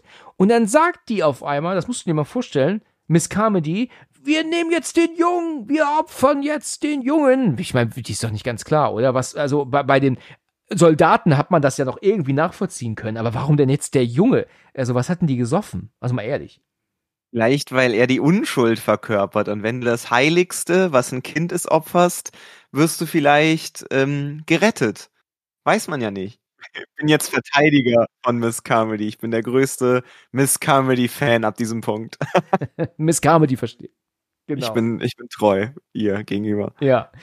Ja, da kommt ein Tumult. Ne? David sagt logischerweise, nein, ihr lasst gefälligst meinen Sohn in Ruhe. Und ähm, die ähm, ähm, ähm, Amanda hat den Jungen ja im Arm und oder auf dem Arm und dann kommt eine Rangelei und dann kommt er mit dem mit dem Besenstiel näher und der andere mit dem Messer näher und ein wirklich ein Tumult bricht aus und und dann sagt sie wir opfern ihn und weg mit dem Jungen und auf einmal explodiert von der alten die Milchflasche die hat nämlich einen in der Hand und sinkt zu Boden weil sie nämlich angeschossen wurde im Bauch und sie sinkt äh, auf die Knie und wir sehen Olli mit gezogener Waffe vor ihr und er geht noch einen Schritt auf sie zu oder zwei und schießt nochmal und ballert ihr jetzt in den Kopf. Und mich würde echt mal interessieren, wie da das Kino damals reagiert hat. Wie hast du reagiert, als du es zum ersten Mal gesehen hast? Kannst du dich daran noch erinnern? Äh, beim ersten Mal weiß ich es gar nicht mehr, aber ich habe den ja auch sehr lange nicht mehr geguckt, weshalb ich gar nicht mehr wusste, dass das passiert. Ich habe, glaube ich, ganz kurz laut gelacht, weil ich das dann doch schon so wow, krass. Und dann, äh, ja, fand ich so sehr unerwartet, dass er sie auf einmal so hinrichtet. Ja, das, das ist wirklich unerwartet, das stimmt. Aber ich glaube, dass das alle, äh, alle feiern, oder? Ich denke nicht, dass es da jemanden gibt, der sagt, oh, das ist aber jetzt richtig hart.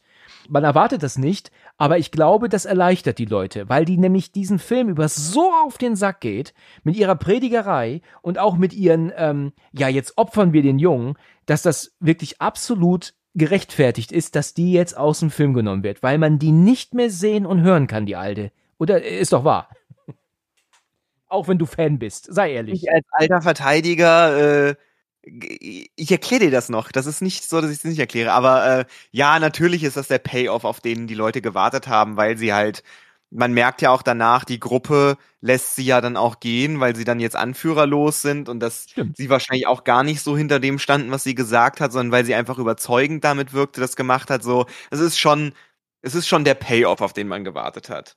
Richtig. Und das, das hat man auch dann ja, wie soll ich sagen, das hat man dann auch wirklich dann ähm, gefeiert für den ersten Moment. Und dann, ähm, ja, dann sagen sie so, so, wir verlassen jetzt hier den Laden, ihr stellt euch jetzt nicht mehr in unseren Weg und es gibt ja auch keinen Grund. Ja, wie du gerade schon gemeint hast, welchen Grund sollte jetzt irgendjemand dort noch haben, sich in den Weg zu stellen, ähm, dieser Gruppe? Wenn die gehen wollen, dann sollen sie gehen. Ne? So um den Dreh, ne? Ja. Es gibt natürlich eine Frau, die meint dann, du hast sie umgebracht sie Mörder. Und ja gut, okay, das, ähm, er meinte dann auch, ich habe jetzt keinen anderen Weg gesehen, keinen anderen Ausweg gesehen. Ja, es wird auf jeden Fall von den Zuschauern gefeiert, dass das jetzt passiert ist. Ja, die Gruppe ist ja eigentlich viel größer, ne, als, als gedacht. Und ähm, aber in dem Nebel ver verlieren die sich, ja. Und leider wird ja auch Olli, die Figur, dann ja recht schnell geschnappt von so einer überriesigen Zange, wie bei einem Skorpion. Und dann auch ähm, zerrissen und, und, und ausgeweidet und dann fällt dann nur noch ähm, die Waffe und Blut dann auf ähm, seinen, auf Davids Truck und dann gibt es ja dann so die paar anderen Statisten, wie noch den Marktleiter und diesen alten Typen, die werden ja nach und nach alle niedergemacht von den riesigen Insekten und von diesem riesigen Skorpion-ähnlichen Ding.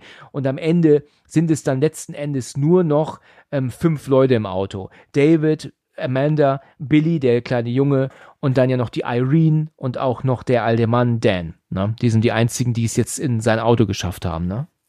Genau. Ich meine, Wurde Olli vielleicht zerfetzt, weil er sich gegen die Message Gottes gestellt hat? Ah, du meinst, weil er gerade was Miss Carmody anging, meinst du jetzt, ja? Ja. Gut, was hat der, was, was hat der Soldat damit zu tun? Und, und, und der Biker von vorhin? Na, die haben sich ja auch entschieden, ihre Gesandte zu verlassen. Naja, ah okay, gut.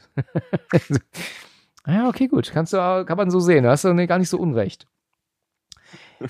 interessant und sehr gut gemacht, aber auch gleichzeitig völlig offensichtlich Trick ist dieser Moment, wenn ähm, dieses Insekt ja noch auf der Motorhaube ist und gegen die Windschutzscheibe donnert, wenn sie im Auto sind, ähm, dann krabbelt dieses Insekt ja aufs Dach und hinten kommt es ja dann, krabbelt es ja vom Dach runter. Und das siehst du ja von innen gefilmt, wie du ja siehst, dass die beiden Alten, also, also der alte Herr und die alte Dame ja nach hinten gucken, um ja dann zu gucken, wie dieses Insekt am Fenster vorbeikrabbelt. Und achte mal auf die beiden. Du siehst so völlig offensichtlich, dass die ins Nichts gucken, dass die halt nach dass die halt nichts sehen und einfach nur darauf warten, dass es heißt, cut, Weißt du, da musst du mal drauf achten. Also da, da, siehst du ganz eindeutig, dass die beiden auch woanders hingucken, also nicht auf, das, auf die gleiche Stelle schauen. Ja, ich bin halt ein Pinzchen, ne? ja, und was machen sie jetzt? Sie müssen sich jetzt losmachen. Jetzt kommt ein Moment, den habe ich vorhin gesehen. Also ich habe den Film gestern angefangen, heute fertig geschaut. Und ich finde das ein bisschen schade, dass sie dieses wirklich fantastische Lied, was jetzt kommt, jetzt schon anspielen. Das Lied läuft praktisch zweimal, also einmal jetzt und dann nachher nochmal zum Ende. Und das finde ich ein bisschen schade, weil man hat das Lied ja schon gehört. Und ich hätte es, glaube ich, besser gefunden. Ich glaube, das Ende hätte noch mehr Impact gehabt, wenn man das Lied zum ersten Mal hören würde, jetzt und nicht ähm, praktisch zweimal hintereinander. Also da verstehe ich nicht, warum sich Darabont dazu entschieden hat, das Lied zweimal durchlaufen zu lassen. Also ich war halt auf jeden Fall überrascht, weil damit hatte ich nicht ähm, gerechnet, dass das Lied halt eben zweimal läuft. Ne? Aber gut, ist halt so jetzt, wie es ist sie fahren ja dann bei ihm vorbei zu Hause. Er möchte ja seine Frau holen. Er geht ja auch davon aus, dass es ihr gut geht und stellt dann aber fest, weil ja das Fenster oben kaputt ist, sind diese Wesen ja ohne Probleme ins Haus gekommen und haben dann halt auch seine Frau geschnappt, ne? Die sie ja dann auch dann ein, ähm, ja, total vernetzt haben in ihr Netz und dann kann er sie ja dann auch sehen, ohne auszusteigen, hängt die oben im, im, in der Ecke des, des Hauses, ne? Ist sie da so drin, wie in so einem Kokon, ne? Und er kann es gar nicht glauben und, und meint er dann auch, ähm, ja, er lässt so ein paar Sprüche ab, ne, so im Sinne von, ähm, ja, das Fenster war kaputt und ähm, ja. Und weil der, der Baum seines Großvaters reingeknallt ist. Ne. Ja, und dann fahren sie halt weiter. Sie fahren so weit, dass Benzin reicht. Ne, und es hört nicht auf. Ja, sie sehen halt Zerstörung. Sie fahren dann halt auch ähm, wahrscheinlich sogar auf der Autobahn, so habe ich das verstanden, aber man sieht ja nichts. Und irgendwann ist dann auch, ähm, ja, der, der Sprit alle und sie bleiben stehen. Na? Und dann, und die Szene finde ich aber wirklich super. Also das in der Verbindung mit der Musik und auch wie es gedreht wurde und auch die Vertonung, das finde ich top. Also wie dieses übergroße, seltsam geformte Wesen, das du gar nicht ausmachen kannst irgendwie, dann über die Straße läuft und auch so, so brummt. Das ist ja, eigentlich ist das ja, so wenn du mal auf den Kopf guckst, wie eines dieser fliegenden Insekten halt, ne? Nur halt in riesengroß mit, mit Beinen und ohne Flügel, ne? Ja, es ja, hat mich ein bisschen an Cloverfield erinnert, weil man ja auch da sieht, dass da so ganz viele Tiere noch dranhängen Stimmt. und rumfliegen ja. und so. Also schon, öffnet nochmal eine ganz andere Dimension, weil man immer nur denkt, so, oh, die sind alle so klein bis mittelgroß und dann siehst du dieses Riesending da, was so gigantisch ist, also nochmal eine ganz andere Nummer und ähm, was ich noch zu der Szene mit der toten Frau sagen wollte, im Buch halten sie nur vor dem Haus und dann sieht er, dass die Einfahrt versperrt ist und dann fahren sie einfach weiter. Der erfährt im Buch gar nicht, ob seine Frau tot ist oder nicht, aber er ist ja im Buch auch ein Fremdgeher, deshalb kann man da auch vielleicht reininterpretieren, dass er sie da zurückgelassen hat. Und im Film bekommt er halt die klare Antwort, dass sie nicht mehr lebt. Ach ja, mhm. okay, interessant, interessant. Ja, ähm, ja, und dann ist es dann so, wir wissen nicht, wie viel Zeit vergangen ist, aber man muss schon davon ausgehen, dass das einige Stunden sind. Ähm, der Tank ist jetzt alles, Auto bleibt stehen. Ja, und sie wissen nicht, wie sie was sollen sie jetzt machen? Und dann ähm, guckt er ja den Alten an, der hinter ihm sitzt, und der nickt ja dann irgendwie nur so zu in Richtung Waffe. Und dann, äh, ja, macht, macht er dann die Waffe auf, guckt, es gibt halt noch vier Kugeln. Ja, wir sind aber zu fünft. Und dann sagt dann David, ich lass mir was einfallen. Und äh, ja, sie gucken sich dann an. Ich finde das, ich finde das super gemacht. Also ähm, die Szene hat mich vorhin auch echt berührt, als ich sie gesehen habe, nach, nach vielen Jahren mal wieder, weil das ist halt einfach so so extrem. Ne? Ähm, Frank Darabont, ja, hat gesagt, er dreht diesen Film nur, wenn das Ende nicht verändert wird. Aber weißt du, er hat da schon das Kommen sehen. Weißt du, dass vielleicht die Produktion irgendwie sagt, ah nee, wir müssen ein, happy, ein glücklicheres Ende machen, das können wir so nicht durchziehen.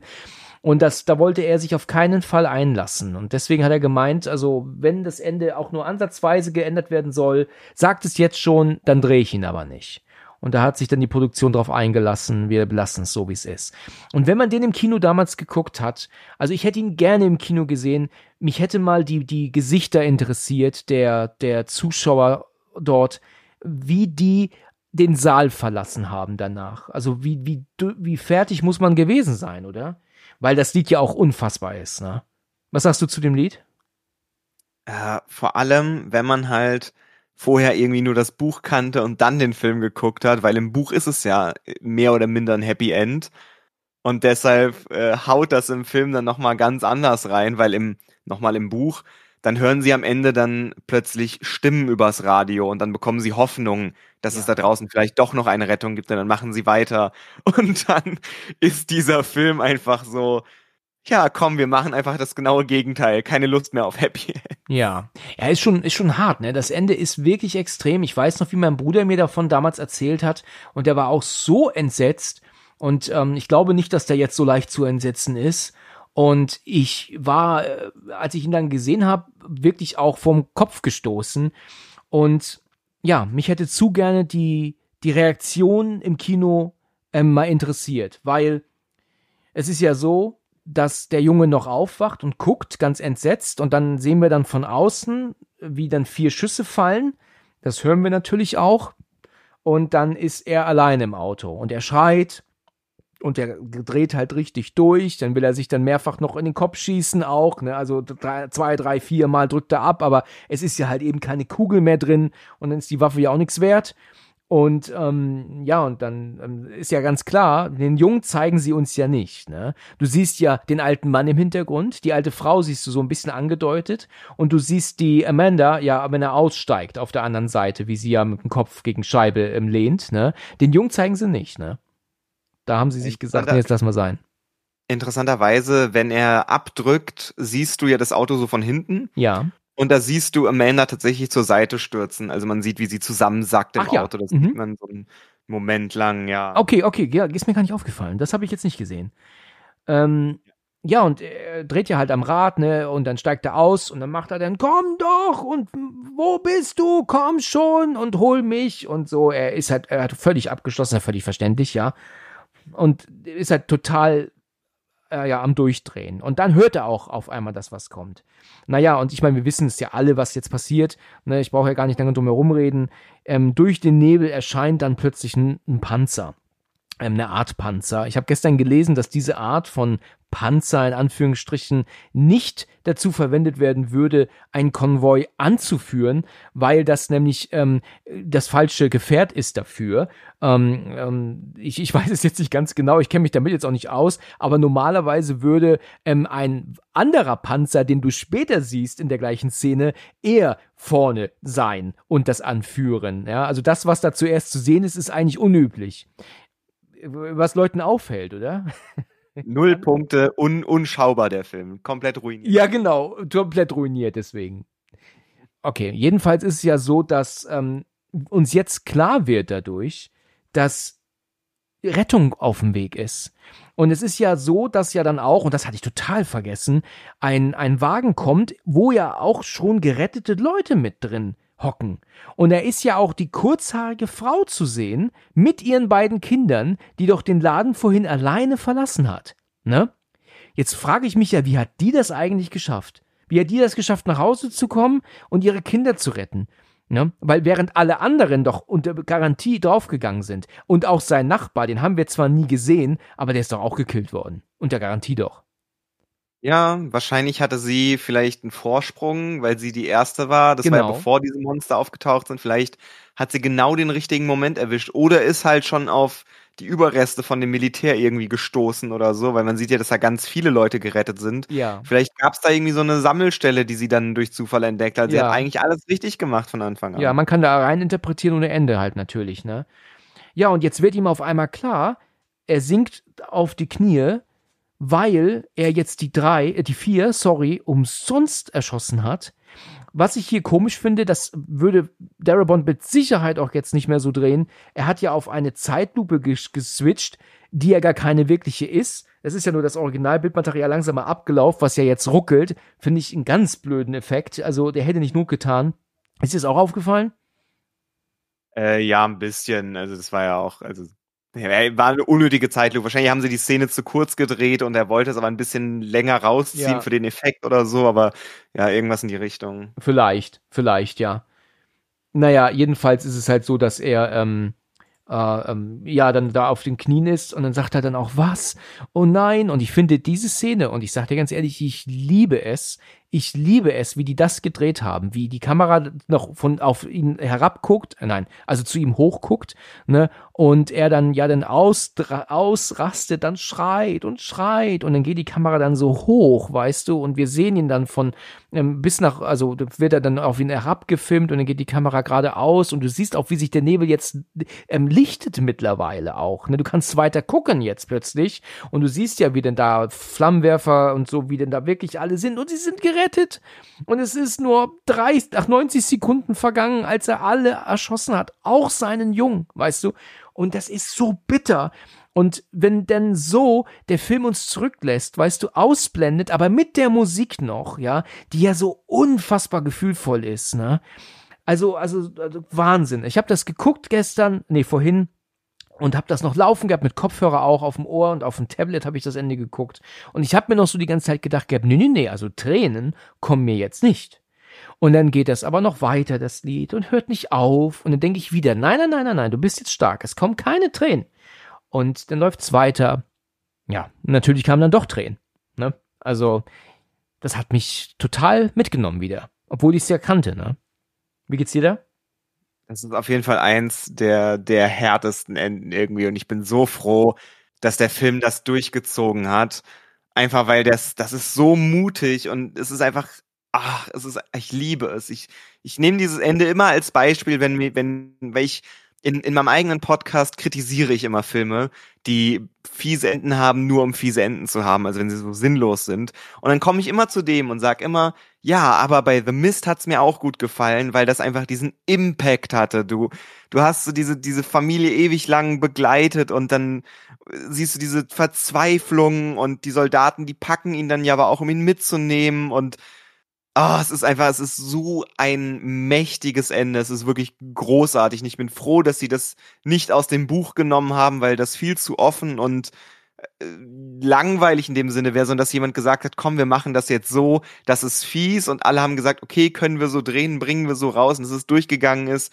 Ich liebe dieses Ende. Es ist wirklich ein super großartiges Ende für einen Film. Der, ja. also dieses Ende rettet diesen Film auch viel mehr. Also hätte, wäre wär das ein anderes Ende gewesen, wäre der für mich so, ja, es ist ein sehr durchschnittlicher Horrorfilm, aber dadurch hebt er sich einfach ab, weil alle Leute, wenn es um diese Thematik Enden geht, immer wieder bei The Mist irgendwie landen. Das Das, ist einfach großartig. Ja, das ist wahr.